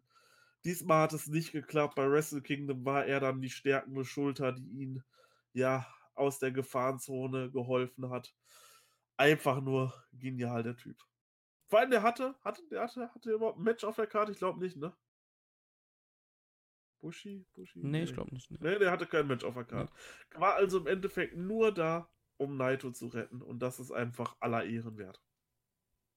Ja, habe ich ja eben gesagt, dass Hiromo dann quasi noch den Save machen musste, weil Bushi es nicht geschafft hat gegen Jay White halt. Ja, da ja. siehst du halt auch den Stellenwert der beiden. Das haben wir eben schon thematisiert halt, ne? Ja, ja. ja aber wo Hiromo, der war ja dann draußen und äh, Naito und Hiromo werden bei Anniversary jetzt aufeinandertreffen, weil mittlerweile ist es ja wieder eine Tradition, Junior Champion gegen den Heavyweight Champion, Hiromo Naito. Das klingt ziemlich geil. Oh, aber, aber, ich hoffe, weil beide oftmals, wenn sie so Interaktionen zusammen haben, ich glaube, das war bei Sapporo, da hat dann zum Beispiel, ich meine, ja, wie, wie, soll ich das erklären? Hiromo ist ja dieser, auch dieser witzige Typ, der verrückte, witzige Typ. Und so, da hat er halt bei, in, ich glaube, bei der Sapporo-Show hat er dann so Naitos Cappy genommen. Naito wollte die wieder haben und Hiromo hat die dann nicht wiedergegeben. Hat dann sogar die beiden äh, Gürtel noch genommen von Naito, bla bla bla. Ich habe ein bisschen Angst, dass da irgendwie so ein bisschen zu viel ähm, Quatsch gemacht werden wird. Verstehst du, wie ich das meine? Ja, ja, ich verstehe das. Ich hoffe auch einfach auf ein ernstes Match, dass die beiden sich sagen, okay, jetzt hier für diese Zeit, bis einer gepinnt wurde, sind wir nicht mehr Buddies so, wir sind jetzt verfeindet. Ja, so wie Shingo Naito letztes Jahr im G1. Genau, genau. Oder genau. wie Okada gegen Osprey bei Anniversary. Ja, und das, ja oder Okada Osprey im, im G1 so. Das waren ja. so die Highlight-Matches. Shingo gegen Naito, Okada Osprey, das waren so mit die Highlight-Matches aus den G1s, weil das halt nochmal eine ganz andere Beziehungsebene war, die das Match hatte. Und genauso kann das hier auch werden, wenn man es dann richtig macht. Und dann kann das ein wirklich, wirklich krasses Match werden. Zumal beide ja, ja, können ja. sich ja auch verausgaben, weil beide werden ja nicht im New Japan Cup sein. Ja. Das heißt, sie können beide alles geben. Aber wird auf jeden Fall cool zu sehen sein. Ich bin gespannt. Auf jeden Fall, ja. auf jeden Fall. Ich bin richtig hyped auf das Match. Ich muss sagen, die drei wichtigen New Begin Shows waren alle ziemlich geil. Also wirklich der heutige Abschluss. New Begin war ein voller Erfolg für mich. Auf jeden Fall, ich habe es richtig enjoyed. Ich habe es auch mehr enjoyed als letztes Jahr. Ja. Deutlich mehr enjoyed als letztes Jahr. Äh, das war einfach perfekt. Auch, dass man sich richtig, man hat auch gemerkt in dieser Osaka-Show gerade, da steckte unglaublich viel Mühe, was diese Match-Ansetzung ausgeht, weil du halt einfach die Joe Hall voll gemacht hast. Deswegen waren halt auch einfach diese vier Matches so, ach, die hättest du halt auch bei Wrestle Kingdom bringen können. Ja. Ohne Probleme. Ja. Die hättest du bei Wrestle Kingdom bringen können. Da hätte keiner was gesagt. Nee, bin ich bei dir. Also, ähm, New Begin hat echt Bock gemacht auf mehr. Ich bin richtig heiß auf den New Japan Cup. Ja, University wird auch cool, aber New Japan Cup ist jetzt das nächste Highlight, sage ich jetzt mal so. Ich denke, ich denke, es werden dann noch ein paar Tränchen vergossen am 19. und 22., wenn die beiden Retirement Ja, Tiger Hattori, genau, und, ähm, und Manabu Nakanishi. Das wird dann. Die beiden Shows werden wir auch sehen. Die wurden ja schon angekündigt, dass man die sehen kann. Auch für uns. Freue ich mich drauf. Ja, auch irgendwo freue ich mich drauf. Also, wenn es so cool wird, so eine Backstory. Ich habe mir letztens noch mal einen Cast angeschaut. Da haben wir über die. Ähm, über die Takashi Iska Show gesprochen, die Abschiedsshow und was da einfach noch mal für eine Story in diesem letzten Match drin war. Wenn da sowas noch mal irgendwie halbwegs passiert bei den beiden äh, Dingens, bei den beiden das letzte Match, was Tiger Hattori dann als Ref machen wird, das wird dann wahrscheinlich da auch stattfinden. Und das letzte Match, was Nakanishi bestreitet, wenn das irgendwie so halbwegs so kommt, dann wird das nochmal geil. Also richtig geil. Da habe ich richtig, richtig Bock drauf. Ja. Ich würde sagen, wir sind am Ende. Wir sind jetzt doch länger, als wir geplant hatten. Also, wir hatten eigentlich gedacht, dass wir höchstens zwei Stunden machen. Das ist wieder länger geworden. Ähm, ich bedanke mich bei dir. Natürlich gerne, wieder gerne. mal. Hat ähm, Spaß gemacht. Ich würde sagen, wir hören uns als nächstes wahrscheinlich zur New Japan Cup Preview, so wie das aussieht. Wir haben jetzt beide sehr, sehr, sehr turbulenten Wochen vor uns. Wir beide, du mit den Prüfungen, dann ist bei uns hier Karneval. Ich fliege dann noch in Urlaub ein paar Tage. Spätschicht hier, Spätschicht da. Es wird ätzend werden, auf jeden Fall. Das werden ganz, ganz harte Zeiten werden. Aber wir werden es überleben und dann werden wir euch definitiv noch ein paar schöne Casts bringen. Denn jetzt geht das Jahr erst so richtig die Fahrt auf.